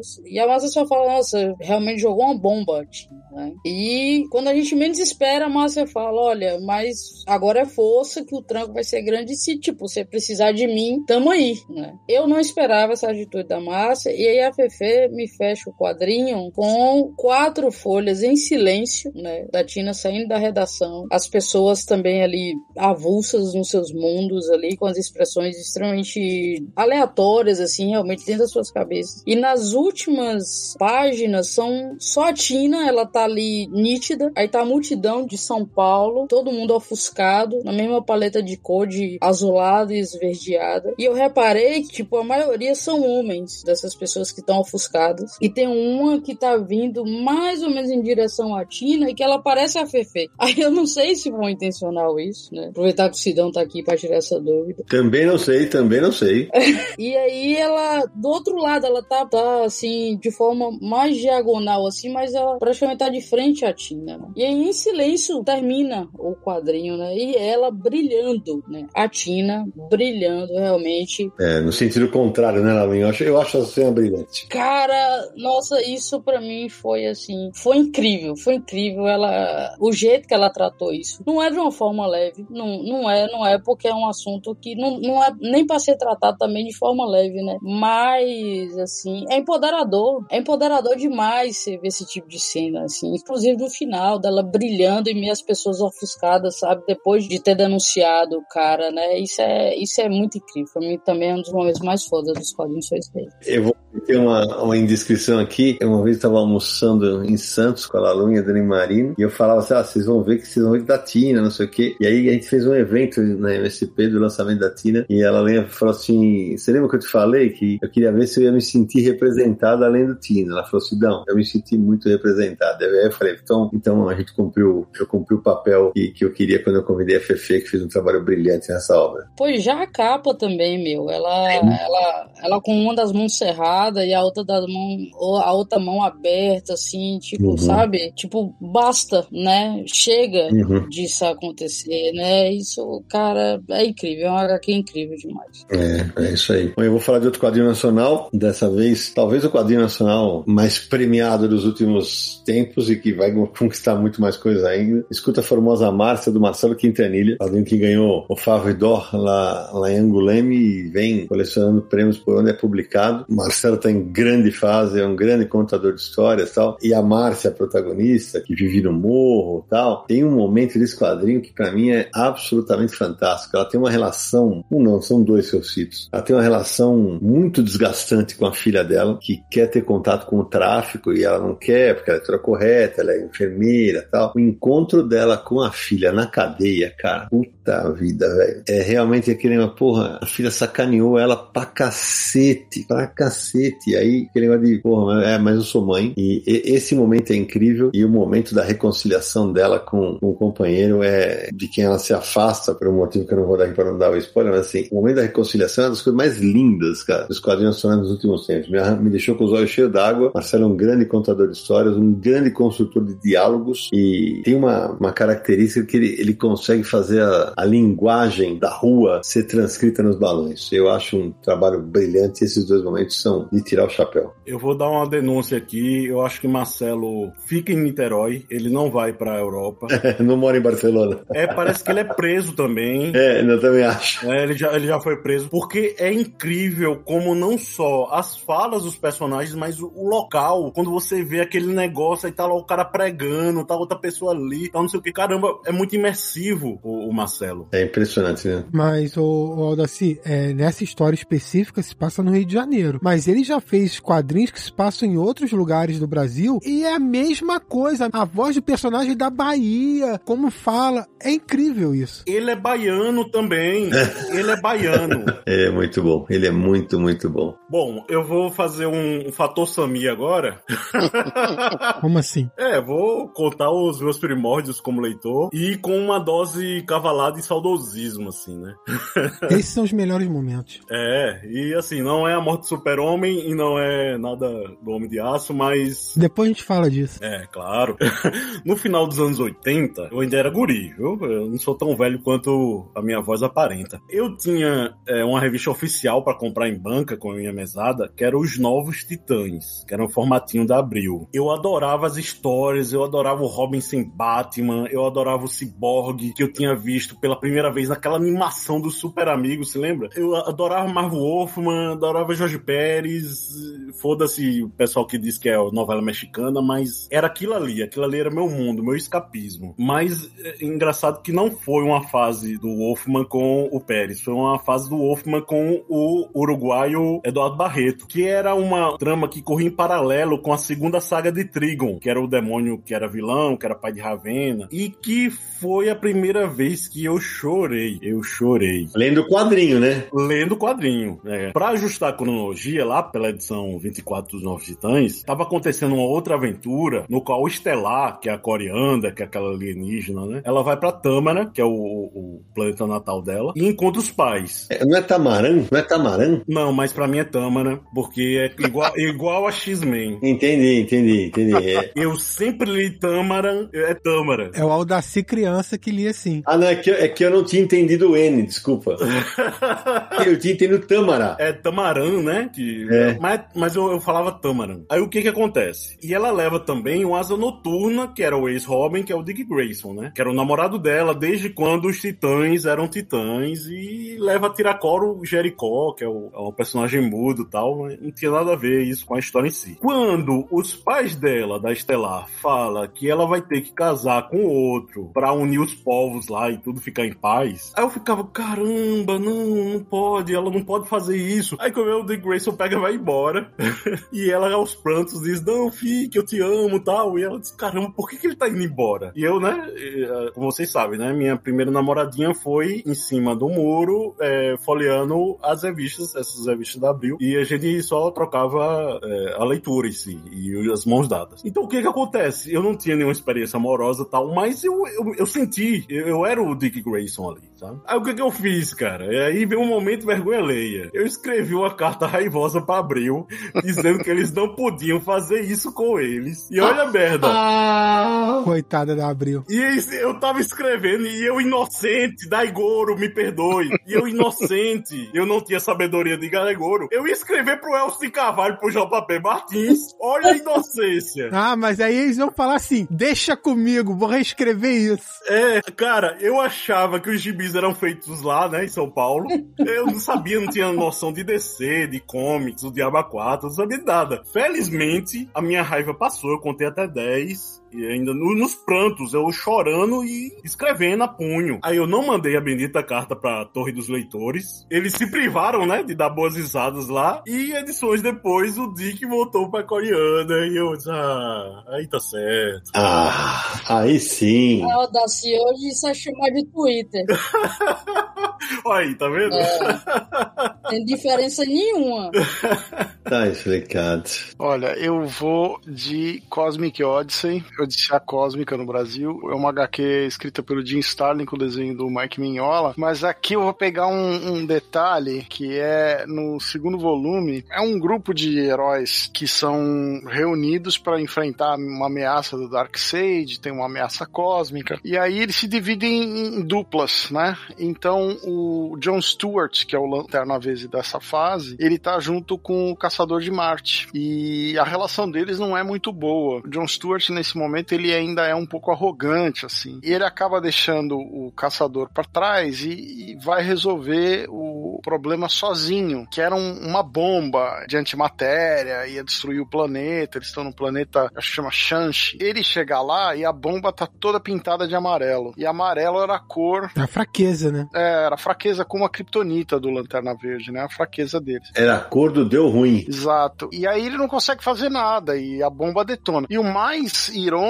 é que quem tá pintando de amarelo a bomba é um sujeito que tem uma aparência muito similar do Mike Mignola. É um carinha com um pincel, mas é, é o Mike Mignola ali, né? E eu achei, sempre achei bizarro esse momento. É um momento muito poderoso em relação à humildade pro John Stewart, né? Porque a arrogância dele destrói não só o planeta, mas aquele sistema solar inteiro, né? E morrem milhões de pessoas. É, exato. Mas tem essa cena que é uma, um splash de página inteira que ele chega, tem lá a bomba pintada de amarelo, tem o desenho do fulano que, na minha visão, representa o Mike Mignola, e ele fica gaguejando porque ele não sabe o que fazer, né? Ele não consegue fazer nada contra o, a cor amarela da, da bomba, né? E então esse foi sempre um momento para mim marcante dessa coisa e, e em relação principalmente aos lanternas verdes, porque tinha aquela coisa dos lanternas com os anéis serem capazes de fazer qualquer coisa, né? Então sempre teve um impacto muito grande essa, essa cena para mim. Bom, eu vou voltar para um quadrinho mais recente. Eu falei de, no, logo no começo do episódio eu falei de Balada para Sophie e agora eu vou falar de uma história de crime e poesia da Dark Side Books que saiu esse ano, né? Foi lançada é, esse, esse ano pela editora e essa obra é engraçado. A, agora pensando, tem até alguns paralelos com Balada para Sophie, porque Balada para Sophie fala de arte, mas música, né? E uma história de crime e poesia também fala de arte, mas aí de poesia, né? De escrita. E a história é sobre um personagem chamado Charlie Rizzo, que vai morar com o pai, Matt Rizzo, quando é criança ainda. O pai, o Matt, ele é cego. E aí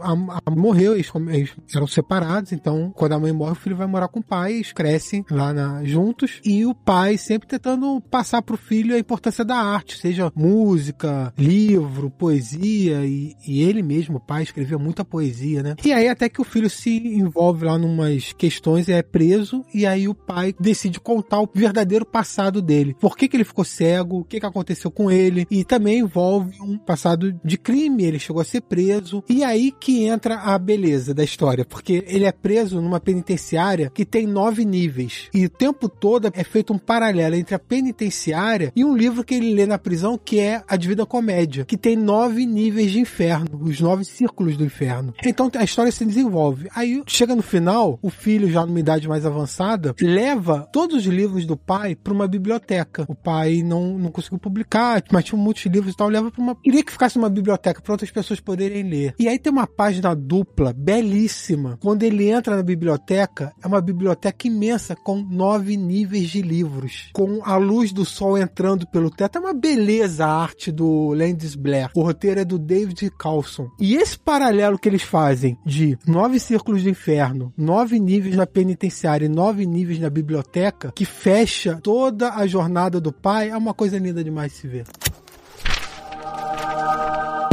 Uou! Como especialista em Batman, não pode faltar, né? Ah, bom, né? Né? Né? Um Batman. E eu escolhi para hoje. Acho que Cavaleiro das Trevas não tem o que fazer, né, meu? É um, um, bagulho, mas não será Cavaleiro das Trevas. Será o que aconteceu com o Cavaleiro das Trevas, New Gaiman e do Andy Cooper, né? Então, assim, cara, para mim é uma das maiores e melhores histórias do Batman, porque é uma ode à história do Batman, do personagem em si e dos quadrinhos do Batman. Porque você vai passando as páginas, a história vai, vai contando basicamente um funeral do Batman. Não é do Bruce Wayne, é do Batman. E quando você vai passando as páginas e você vai entendendo assim o que tá acontecendo no funeral, tem várias páginas que mostram as roupas, os uniformes do Batman de acordo com os anos e de acordo com os traços de cada quadrinista, né, desses 80 anos. E aí vai fazendo essa ode pela história do personagem nos quadrinhos, né, e vai caminhando pro final que ele, tipo, é a história toda é como se fosse recordatórios dele, ele observando o funeral dele, ele tentando entender o que que aconteceu e tem uma segunda voz que conversa com ele e depois você vai entendendo que é a mãe dele, né, que é a Marta. E no momento que ele se encontra com a mãe dele, né, já muda o traço já para arte do Dave McKean no Asilo Arca, né? Ele se encontra com a mãe com o desenho é com esse traço lembrando a arte Dave McKean e ele começa a conversar com a mãe dele como se estivesse assim num plano espiritual, mas ele ele nunca tá como Bruce Wayne, né? Ele tá sempre como Batman, mas ela chama ele de Bruce, ela não chama ele de Batman em nenhum momento. E aí vai acontecendo as páginas duplas, né? Contando a história dele, dos combates, aquela coisa toda, né? Aí mostra quando o Benny quebrou as costas dele,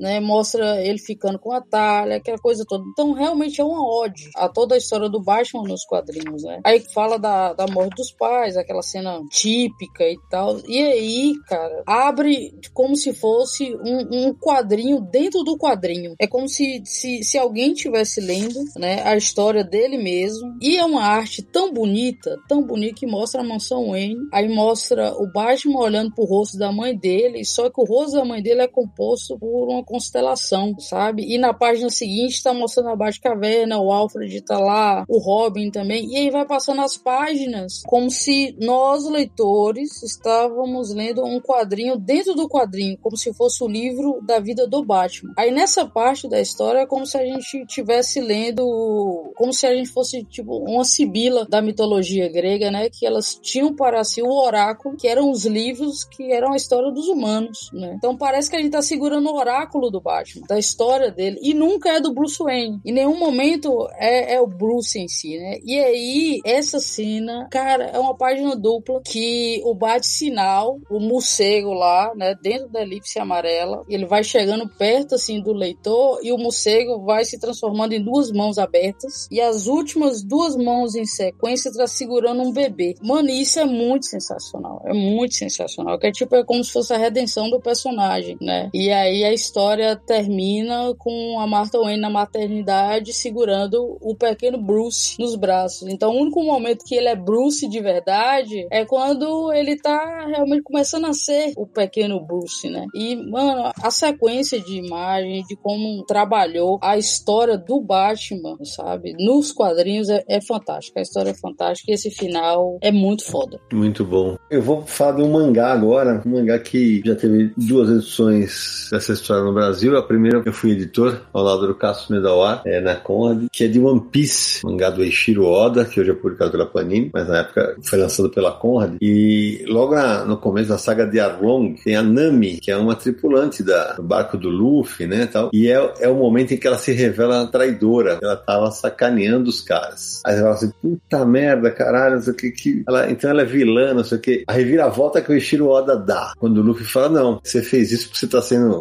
chantageada pelo cara, tal, a gente gosta de você, nós vamos, nós vamos destroçar os caras pra você vir com a gente. É aquele negócio que os japoneses trabalham muito bem, né? Além da superação de obstáculos, a valorização da amizade. Esse momento é um momento sensacional, porque o, o Eiichiro ele exagera no traço do choro, né? Então as lágrimas descem do rosto dela como se fossem cachoeira, né? Mas é, uma, é um momento que realmente me marcou como editor e como leitor. Eu sei que muita gente adora essa cena, inclusive também no anime. Olha só, eu vou pra um momento que não é desenho, mas é no quadrinho.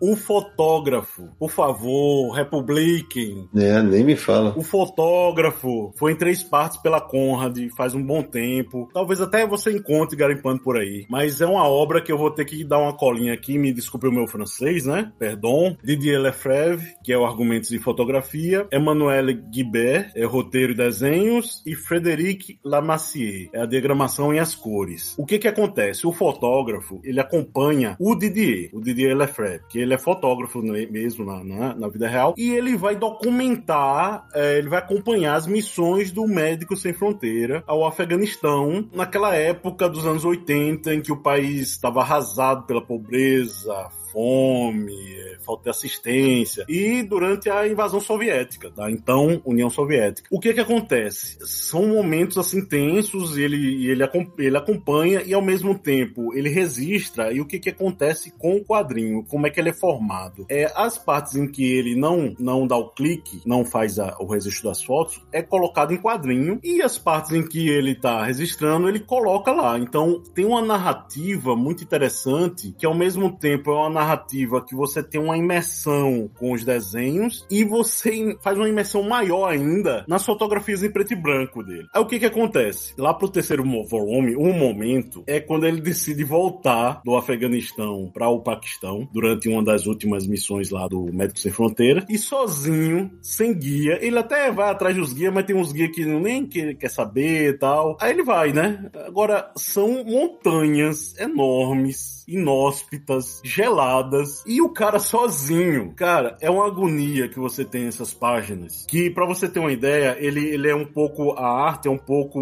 É, ela é bem estilizada, né? Em contraste com, com a, a precisão da, da fotografia, mas ao mesmo tempo você vê toda a agonia também com os relatos dele, né? Que ele tá com pouca água, pouco mantimento, ele tá para morrer mesmo, que tá muito frio, e tá com poucos rolos de filme, inclusive, e não vinha ajuda para ele, não vinha nada e ele pensa no, no seu último clique. E quando ele dá o clique, quando você vira a página, é uma página dupla, belíssima. Uma montanha de montanha ali que você. Ali era o túmulo dele. E ele tava registrando o túmulo dele. Ele sobrevive? Né? Depois você vai saber que ele sobrevive. Mas ali, a situação, a emoção que ele tá passando ali é que, caramba, eu vou morrer e esse é meu último registro. Aí quando vê, abre tudo, né? Aquelas. É, tudo bonitinho, pequenininho. Aí quando vê, é, eles eles, extrapolam mesmo, colocam as duas páginas limpas assim. E a fotografia, a última fotografia, né? Que não, não era, mas teoricamente ali naquele momento era o túmulo dele. Baita quadrinho. Eu vou agora de House of X, né? Dinastia X do Jonathan Hickman e do Pepe Larraz. É uma sequência, eu, todo mundo sabe que eu sou fã dos X-Men, né? Já falei 200 mil vezes isso aqui. Mas essa sequência, cara, fazia tanto tempo que eu não me empolgava com os X-Men dessa forma e não me remetia a um, a um momento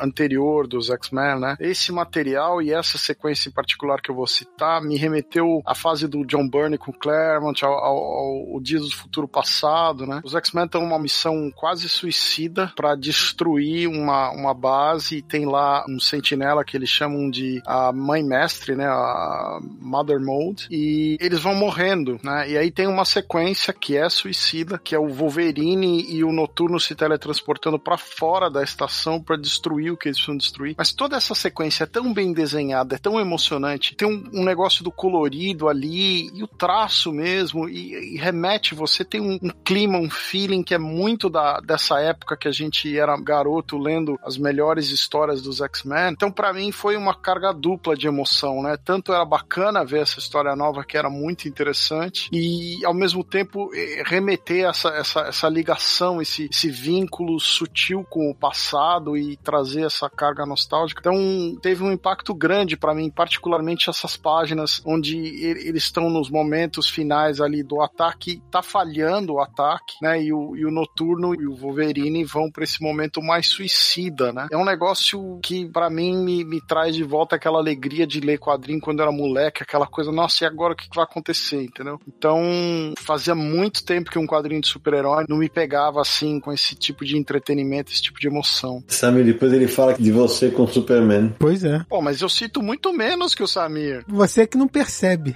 Claro, claro, claro. Senta lá, Cláudia, vai. A Terra não gira, ela capota. Ela capota. É. Ó, sabe um quadrinho que acho que a gente também não mencionou no primeiro episódio, mas eu vou ter que mencionar agora. Mouse, o Mouse do Art Spiegelman, obra vencedora do prêmio Pulitzer. É um quadrinho muito bom. Mouse, todo mundo já ouviu falar de Mouse, todo mundo que lê quadrinhos, né? Gosta de quadrinhos, ouviu falar de Mouse, é uma obra muito emblemática. E tem vários momentos que eu poderia ter separado aqui para falar de Mouse, só que tem um momento específico no final que eu acho que vale uma menção, porque quando eu li, foi uma passagem que me marcou muito, que é quando estão no carro o Art Spiegelman, a esposa e o pai dele. O pai dele, um judeu que sobreviveu à Segunda Guerra Mundial, chegou aí para campo de concentração e tudo, né? Sobreviveu, depois mudou para os Estados Unidos para tocar a vida, mas quase morreu durante a Segunda Guerra Mundial para os nazistas. E aí estão no carro e um personagem negro pede carona. E o Art Spiegelman dá carona. E o pai fica indignado. E aí quando acaba, a pessoa sai do carro e tal,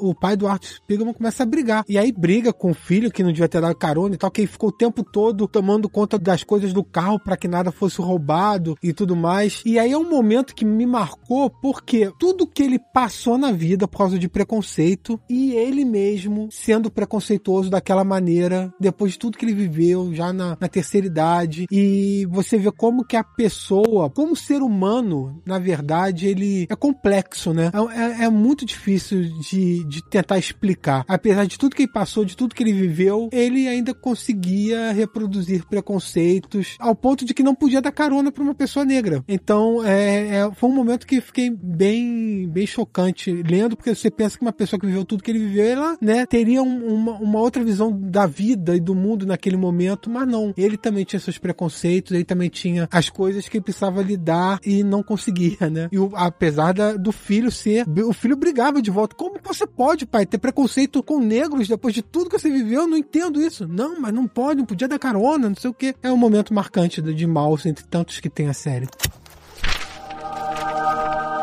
Uou! Bom, gente, a gente já tá com mais duas horas de gravação, então, mas assim, é, eu vou dar um choro. Cada um vai indicar mais duas de maneira rápida, tá? Então, agora é o seguinte, é rodada final. Eu tenho mais 14 na minha lista. Eu tô aqui limpando aqui qual que eu vou chutar. Ah, você tá de brincadeira, né, meu senhor? Então, é você mesmo, Alan, que abre os serviços, vai. Ave Maria, então bora lá. Rapidão, hein? Agora que eu descobri agora, mentira, que o Codespot adora um X-Men, né, gente?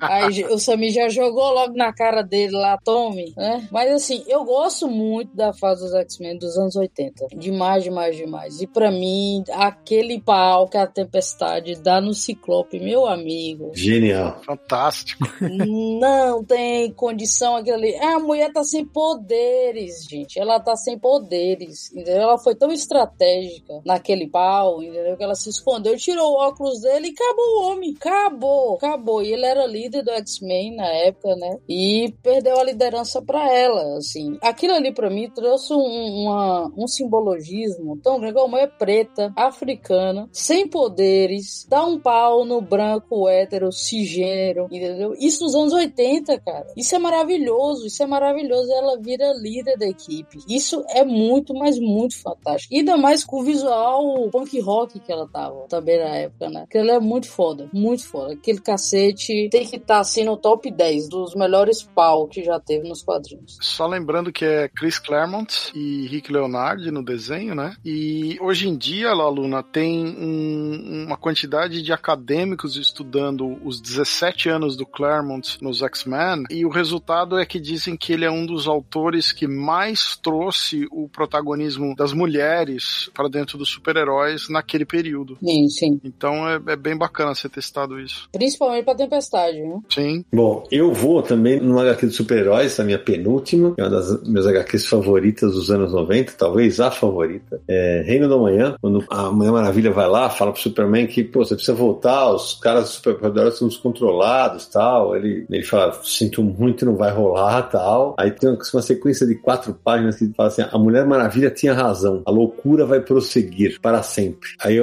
aquele pastor fala: Você não entende? Para qualquer um de nós sobreviver, precisamos agora, mais do que nunca, de esperança criança. E aí o recordatório faz assim: e de repente houve um vento. Não, não um vento, um borrão em movimento, dobrando o aço das armas. Aí você vai vendo a imagem, cara, um tufão saindo da água, os heróis girando, aí não sei o que, e fala assim: e mudando o curso do poderoso rio abaixo. Mesmo antes das pessoas saírem do teleférico, elas já sabiam, como todos nós. Nós sabíamos, nós lembramos. Aí as pessoas falam: olhe no céu. Aí vira a página, tá o Superman com os caras tudo pendurado pendurados os, os heróis barra vilões e ele tá descendo, cara. Aquilo é espetacular no traço do, do Alex Ross. É uma cena sensacional. Eu não sei como isso escapou no nosso primeiro programa, mas não podia ficar de fora do segundo de forma alguma. Acho um momento muito foda. Posso comentar uma coisa? Anda. O implicante do Sidney, antes de começar o episódio, ou foi no começo, não lembro. Ele disse: Ah, não tem grandes momentos com Superman. Tome! O mundo não gira, o mundo capota. Mas na verdade, essa é uma artimanha utilizada por Moá para tirar esse trunfo de Vossa Senhoria, meu amigo. É, ó, tem uma parte em Reino do Amanhã, que aí, a gente tem um episódio sobre Reino do Amanhã, pessoal. Vai escutar o Convite do Universo sobre Reino do Amanhã. Sim, maravilhoso. Vou linkar também na descrição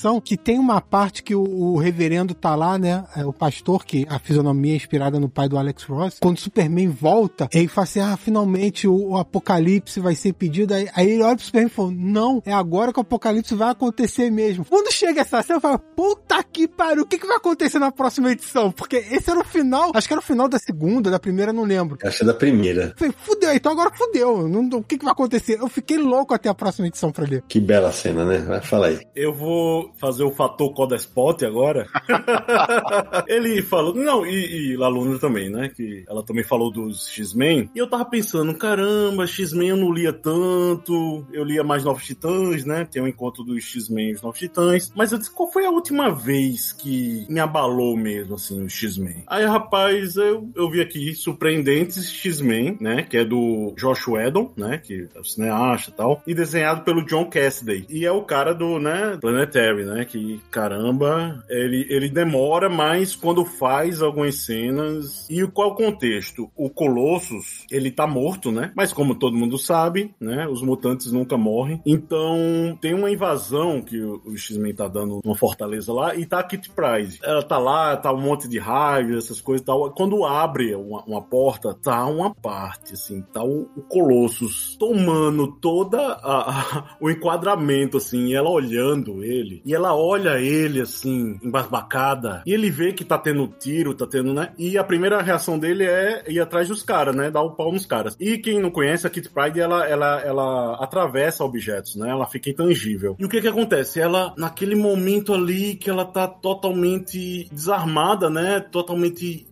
boquiaberta, ele pega e atravessa ela, vai lá dar os pau nos cabas, né? O, o, todo mundo gosta e tal. E você vê na, na próxima cena ela tocando o coração dela quando ele passa. Caramba, que cena! É, é assim, uma cena que tá aí no meio, tá aí no meio do, do né, do massaveísmo, mas é uma das grandes cenas, assim, uma das últimas que eu me lembro, assim, com X-Men. Eu vou de Arqueiro Verde, o segundo volume da revista, número 10, que é Mike Grell, um desenho do Ed Hannigan. Eles trazem de volta aquela personagem Shadow, que é uma arqueira japonesa que apareceu no Caçadores, né? Do, do Mike Grell. No volume 10, quando a revista tá para terminar, tem um combate contra um, um, uns vilões ali e ela acaba flechando o Oliver no coração. E, e a revista acaba assim, né? Então, para mim, foram duas surpresas surpresas, né? Porque essa segunda revista do, desse arco, a primeira surpresa tinha sido já na capa da, do número anterior, a volta da Shadow. E essa no final, você termina daquele jeito, ele tomando uma flechada no, no, no peito, né? Você fala, bom, acabou, né? E é a mesma sensação do Sami, né? Que Katsu vai acontecer na revista mês que vem, entendeu? Porque, como assim o cara foi flechado, né? O arqueiro foi flechado. E Shadow é uma personagem magnífica, né? Uma personagem que é uma, uma arqueira é, é, japonesa e ela tá fugindo da Yakuza. É, olha, é,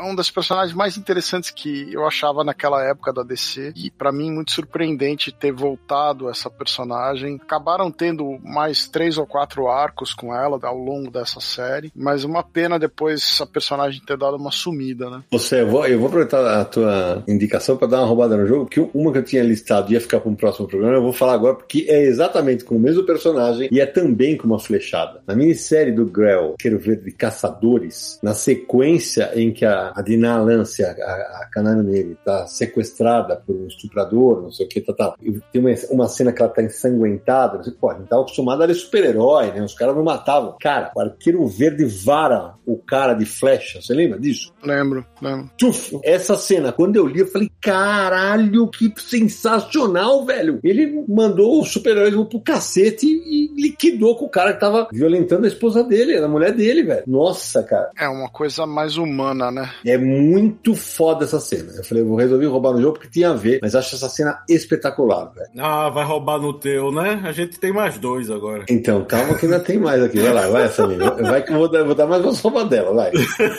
Então, vamos de Watchman. Ó. A gente já mencionou o Watchman. Aliás, fui eu que mencionei no episódio anterior, né? Falei do final. Foi. Mas eu vou trazer outro momento de Watchman, porque é especificamente a edição número 4, que é uma das histórias mais bem construídas em quadrinhos que eu já li. Que é a, a edição em que o Dr. Manhattan se isola em Marte e a história é narrada presente, futuro e passado. O Alan Moore constrói aquela história de uma maneira que eu poderia indicar a edição inteira. Eu não posso indicar a edição inteira porque são grandes momentos, mas essa edição, gente, é espetacular. Então eu fico pro final, quando tudo que ele tá falando se junta e aquele castelo começa a sair do chão, formando o castelo do Dr. Manhattan, é um final excelente para aquela história. Que é meio um relógio, né? É, ele tá falando sobre relógio e tudo mais, e relembrando. Na verdade, essa história reconta toda a história do Dr. Manhattan até ali, desde a origem, tudo, né? Ali que você realmente conhece a trajetória do Dr. Manhattan. E é uma história excepcional. E o final com o castelo surgindo é épico, aquele castelo nascendo e a história terminando. Só um complemento que eu acho interessantíssimo nessa história é que todas as capas, né? Falando agora em capas, todas as capas são uma continuação do quadrinho, né? Quando você abre, a, tá a capa, quando você abre, é uma continuação da, do primeiro quadrinho que você vai ver. E essa, por ser presente, passado e futuro, o segundo quadrinho, né, no caso, primeiro, da primeira página, quando você vai da capa pra a primeira página, não é, porque o Manhattan vive o presente, o passado e o futuro. Genial. Uou! Última rodada! Ó, última rodada eu vou fechar com chave de ouro, ou melhor, com uma bundinha de ferro. né? Porque, não, gente, isso tem que ser lembrado para o resto da humanidade, entendeu? Porque não tem condição um momento mais belo que esse na história dos quadrinhos, entendeu? O dia que o Batman levou uma dedada no fiofó do Coringa. Mas teria sido uma dedada ou uma apalpada? Cara, olha, depois que eu peguei a edição nova agora definitiva, que tá tipo Mega Blaster das trevas, Master o bagulho. 4K. Mano, aquilo claramente, eu estava com o Godespot no dia, eu mostrei pra ele isso aqui claramente. É verdade. O dedinho aqui. É mesmo? entendeu? É uma dedada, meu querido, aquilo ali. Ainda com o dedo do meio, ainda, ainda tem unha. Você tá entendendo? Rapaz! O Ultra HD que tem essa edição definitiva agora. Rapaz, olha, Asilo Arkham que o, o, o Adaci já falou, é uma obra de arte, não tem condição. É um puta de um quadrinho, né? Tá assim, dos top 10 do Batman, eu acho que quase todo podcast, quase todo vídeo, mas pouco é, é, é referenciado ao fiofó do Batman, entendeu? e é algo importante na história, gente. Porque senão não estaria lá. Eu sei da obsessão do Grant Morrison pelo fiofó do Batman. Vira e mexe ele fala, né? Mas assim, quando o Coringa aparece, né? Ele já dá logo um indiretona, assim, direta, direta, né? Que é tipo assim, não sou gostoso bastante para ser comido. Já dá aquela cantada assim no Batman, entendeu? Meu querido, eu sei porque você tá obcecado comigo, né? Tô vendo aqui tals que você fica atrás de mim deve ser por outros motivos, né? Ou não. Mas assim, na sequência, né, dos requadros, o Coringa, ele já começa ali fazendo um, um, uma gracinha ali nas costas dele aqui, né? Perguntando se ele tá ouvindo alguma coisa por ali ou se um carinhozinho é necessário. O Batman dá, dá aquela arrepiada assim, fala cálice, né? Mas já dando aquela, hum, queridinho, gostei, né? E depois, como estamos irritadinhos hoje, relaxe bundinho de ferro e toma-lhe dedada, entendeu? Gente, isso é sensacional, cara, que tu não espera um bagulho desse. Lalinha instaurou a dedada, porque agora eu vou ter que olhar esse negócio, porque pra mim era uma palpada. Não, cara, olha, na moral, eu tenho a edição da Jovem Abril, né, que tem aquela capa que é o morcego e tal, velhinha, e não dá pra ver direito. Aí eu peguei, cheguei em casa, né, peguei a edição nova aí, né, que vem num box mal bonitona e tal, e comparei, e Sidney Guzman está lá é evidente, entendeu? Verei, verei. Eu, eu fiz a CSI, interessadíssimo no fiofó do Batman, e eu tinha que fechar esse podcast com esse momento marcante dos quadrinhos, que é, é sensacional isso. Bota aí, Jeff. Anatomia de uma dedada. Será que essa não é a primeira HQ do Batman com essa interpretação de um Batman onde eles, eles analisam o Batman mais com uma metáfora, assim? Ou tô enganado? Pode ser. Talvez seja talvez seja. É, sim, a gente, a gente brinca, assim, dessa questão da sexualidade e tal, da obsessão, mas é justamente isso, né? É uma metáfora. Não, porque a impressão que eu tenho é que todas as histórias da época até aquele momento, mesmo quando mudava um pouco a personalidade do Batman, era, era dentro do, do personagem. E essa história, embora tenha lá a sua, as suas coisas mais tradicionais, ela é nitidamente uma brincadeira com outras coisas, né? E não com um personagem tradicional, eu diria. É, tem, tem por exemplo, a- as fantasias de Cristo, né? Que o Grant Morrison fala que ele pega um espelho e, e mete na, na, na mão. São fantasias de Cristo que o Grant Morrison tem, que representa o personagem ali. É bem complexo, se você for ler e ler e reler, é outras camadas que você busca, né? É, tem um livro do Grant Morrison, né, o Super Deuses, quando ele fala da, de quando ele estava escrevendo o roteiro do Asilo Arca, né? Ele fala que ele induziu uma espécie de esquizofrenia momentânea com uso excessivo de café e cigarros e ficou sem dormir por vários dias para desenvolver certas coisas. Aí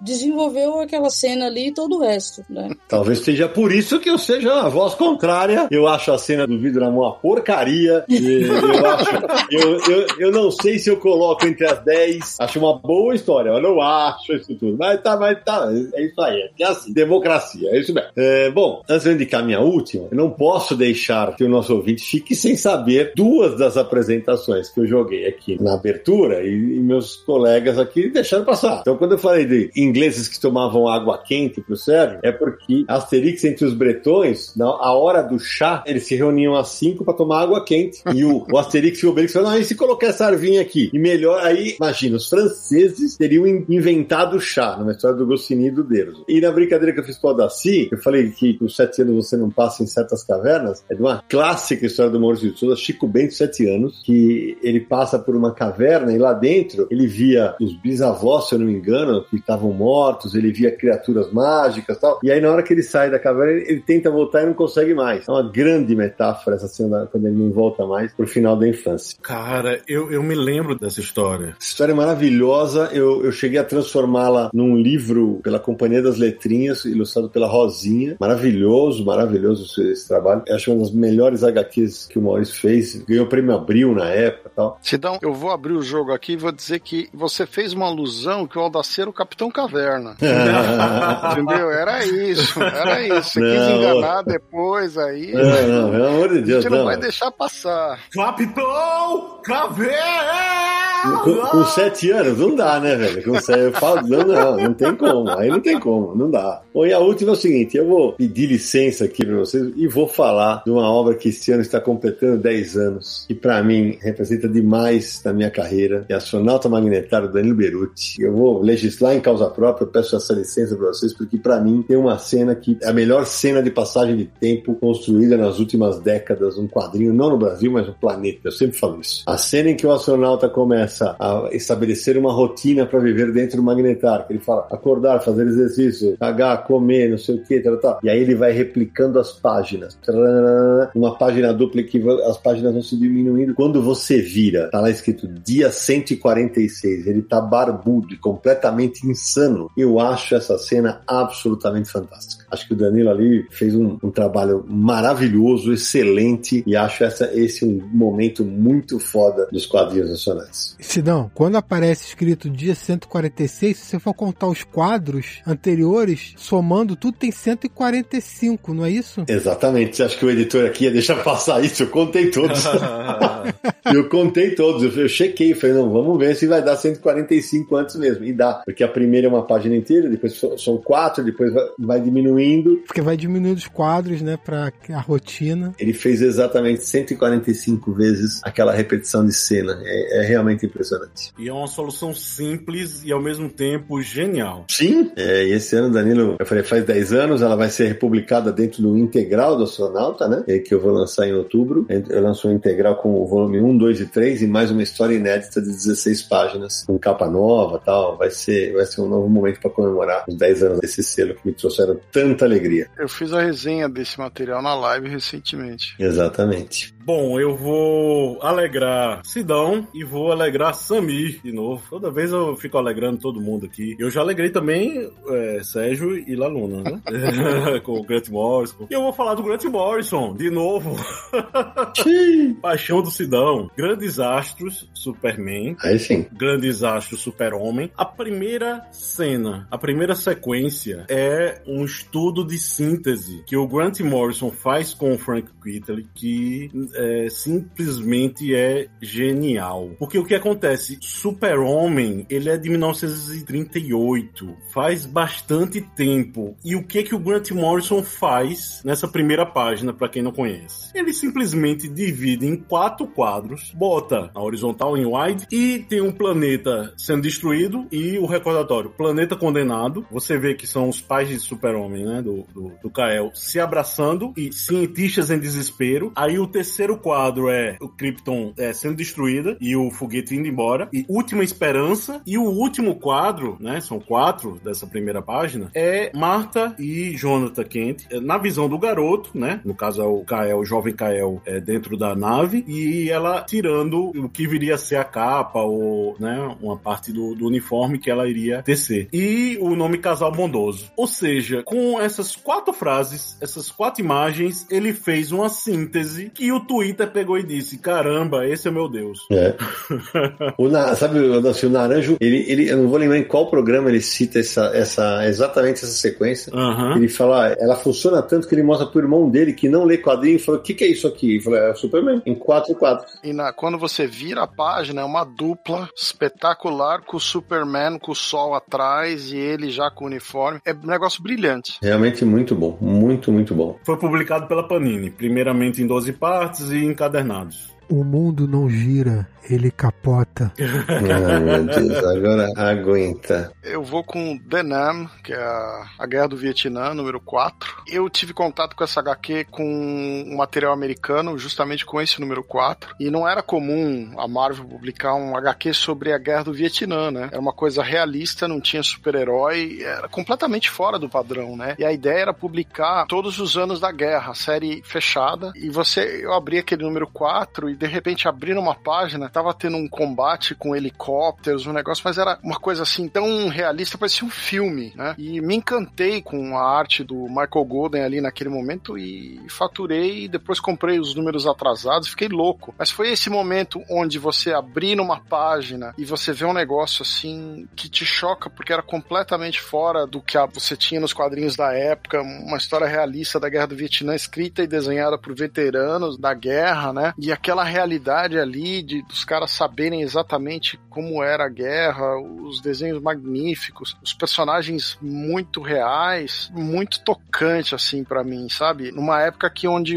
a realidade do Vietnã voltava a ser abordada com filmes, né, Platoon e tudo mais. Então, esse número 4 que foi o primeiro contato, né, que eu tive com a série, essa cena dos helicópteros tomando tiro de tudo quanto era lado e os caras desesperados dentro do helicóptero me marcou demais, né? Um- uma sequência onde o, o sargento corrupto da série, ele quer participar de uma ação militar porque tá sendo filmado e vai aparecer nos Estados Unidos e tal, tem um, um repórter com as câmeras, então ele vai lá num lugar que ele acha que não vai acontecer nada e de repente tem um ataque, né, dos Vietcongs, né, da insurreição e quase que ele morre no ataque. Então, mas é uma sequência assim maravilhosa, né? E, e essa realidade da guerra mexeu muito comigo, né? E eu sou um grande fã dessa série. Fecha o serviço, Samir Aliato. Bom, então, pra terminar, eu vou trazer um, um quadrinho da Marvel, porque acho que vale a pena mencionar um momento que acabou aí extrapolando os quadrinhos hoje em dia, faz parte da cultura pop por causa do- dos filmes. Mas eu vou falar da cena dos quadrinhos, uma cena desenhada pelo George Pérez, inclusive. Olha, errei, errei, caraca. Errou? Olha, olha só. Depois você me fala qual é esse que a gente guarda pro próximo. Eu vou falar de Desafio Infinito e eu vou falar da cena em que o Thanos estala os dedos com a manopla do infinito. E, claro, hoje em dia todo mundo conhece isso, virou até meme na internet, né? Por causa dos filmes e tudo mais. Mas no quadrinho, essa cena é muito bem construída e no momento em que faz o estalo, o Pérez desenha de uma maneira em que a câmera vai aproximando na mão do Thanos, vai aproximando, vai aproximando, até ele estalar o dedo. Quando ele estala o dedo, é uma cena em preto e branco e um snap colorido. Não precisa mostrar mais nada, aquilo ali significa tudo. Então, um grande momento aí que agora todo mundo conhece, um momento marcante dos quadrinhos.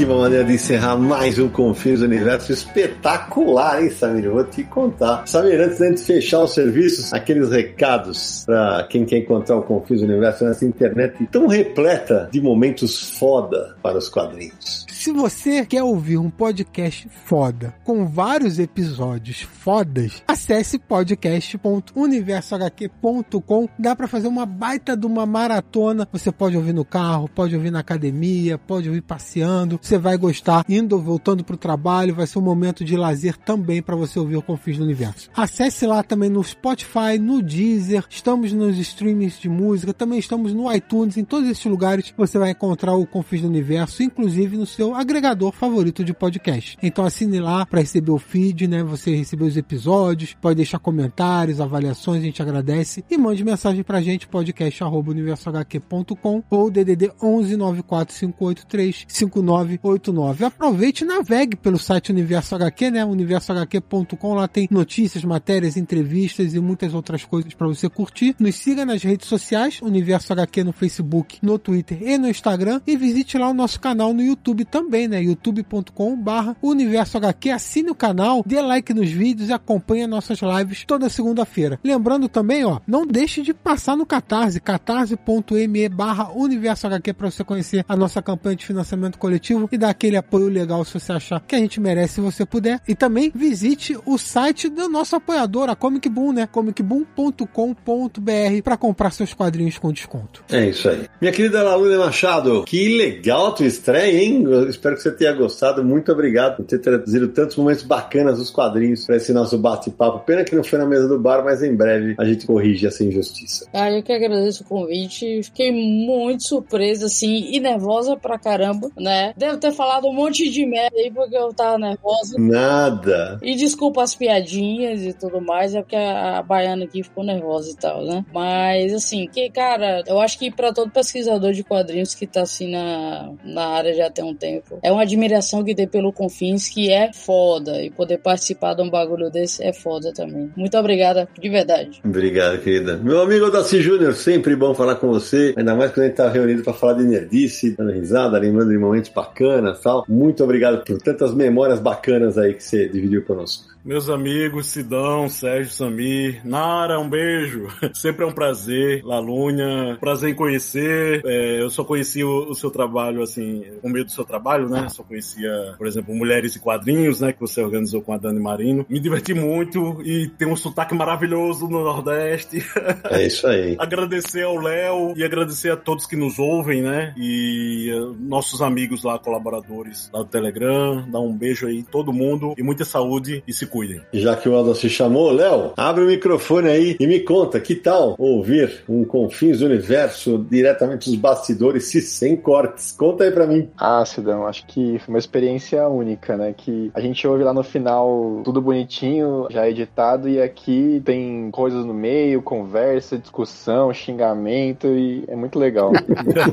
Ô, Léo, e você, quer indicar um momento foda dos quadrinhos aí? Ah, já que você perguntou, Sidão, eu sou um grande fã de mangá mangás, né? E você comentou de One Piece, eu, minha, obra, minha obra favorita dos mangás, acho que uma das uma cena muito icônica que eu gosto muito é num arco lá que chama o Water Seven, que o, o bando do Chapéu de Palha ele teve dois navios, né? O primeiro era o Going Merry, depois veio o Thousand Sunny, e quando o Going Merry ele, ele meio que morre, né? Que no mangá ele morre, basicamente. Ele meio que tem o último suspiro de salvar o bando lá no meio de uma confusão e depois se despedir deles e todo mundo fica chorando e quem acompanha a obra e chega nesse ponto, não tem como não chorar também. Muito bom. Obrigado, Léo. Muito obrigado pelo apoio, viu? Valeu demais. Meu querido Sérgio Codespot, suas despedidas. Bom, eu vou agradecer a participação do Léo, da Laluna e do Aldaci. Muito divertido o programa. É, quero mandar um abraço pro Naranjo, que não tá aqui com a gente. Me diverti bastante mesmo. Foi bom o programa. É, esse nós vamos fazer mais, mais vezes, né? Samir Aliato. Primeiro agradecer ao Léo aí como apoiador da gente há tanto tempo, agora participando aqui, acompanhando uma gravação. O Léo aproveitou, hein? Porque 2 horas e 40 de gravação, meu amigo, não foram muitos não, hein? Então acompanhou bastante aí e teve uma boa experiência. Espero que tenha curtido. Valeu, Léo. E obrigado também a todos os nossos nossos apoiadores que nos dão essa força aí, que nos apoiam e nos permitem continuar com esse projeto do Confins do Universo. Agora também reconhecido na final da CCXP Award. Então, muito obrigado a vocês. Vocês estão nessa final com a gente, muito obrigado. E vamos continuar fazendo o podcast que a gente curte pra caramba. E Laluia, prazer falar com você agora no podcast. Você vai ser sempre muito bem-vinda no programa. Ai, agora eu vou chorar no final. Que ótimo. chora, chora. Fica tranquila que daqui a logo, logo você já tá no aniversário aqui em resenha. Fica tranquilo. E eu vou trazer um Grant Morrison só porque eu te amo, Sidão. é isso aí! eu vou faltar nesse dia. Caiu o convite, viu, sabe? Caiu o convite. Deixa eu Não, tô brincando, tô brincando. eu vou terminar agradecendo a Lalune, ao Odaci, a todo mundo que nos apoia na, na figura do Léo. Abração pro Naranjo, ao Samir e o Sérgio, a todo mundo que ouve a gente e que tá na torcida pelo Confis do Universo na CCXP Awards. E eu vou encerrar na certeza de que a gente ainda vai se encontrar muitas e muitas vezes para falar de momentos poderosos dos quadrinhos, pois eles continuam surgindo aos montes, ainda bem. E a gente se encontra no próximo episódio de Confins do Universo!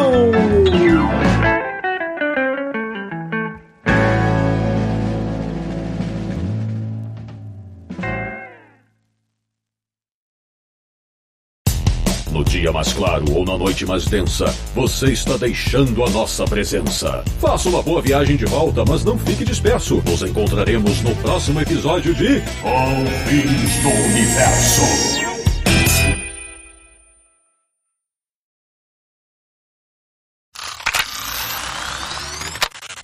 Pessoal, uma pergunta. É, pode mencionar que a Luna é, é, jurada na CCXP? Por que não? Então mencionem, por favor. Não, mas é que ela não é jurada de podcast, né? É. Não, mas ela Não, é. mas E- não, tá a bom. participação inclui um juiz do. do- Não, não, não, tem dois, o Samir também é, né? Então inclui dois, né? Ah, não, esqueci do Samir, que também é. É, Desculpa. é, então, então, beleza, vamos lá, vamos, vamos lá. Vai pros extras. É, já, É, beleza. Esqueceu do Samir, que beleza. Que beleza. Sérgio, amigo do peito. Tá sensacional. Amigo do peito. Aliás, estão vendendo, hein? A, a- aquela roupa de mamilo do Batman tá em leilão. Ai, que maravilhoso. Quem quiser. Eu já vi que hoje ele tá focado. Vamos lá, vamos ver o que eu quero. É, vamos nessa.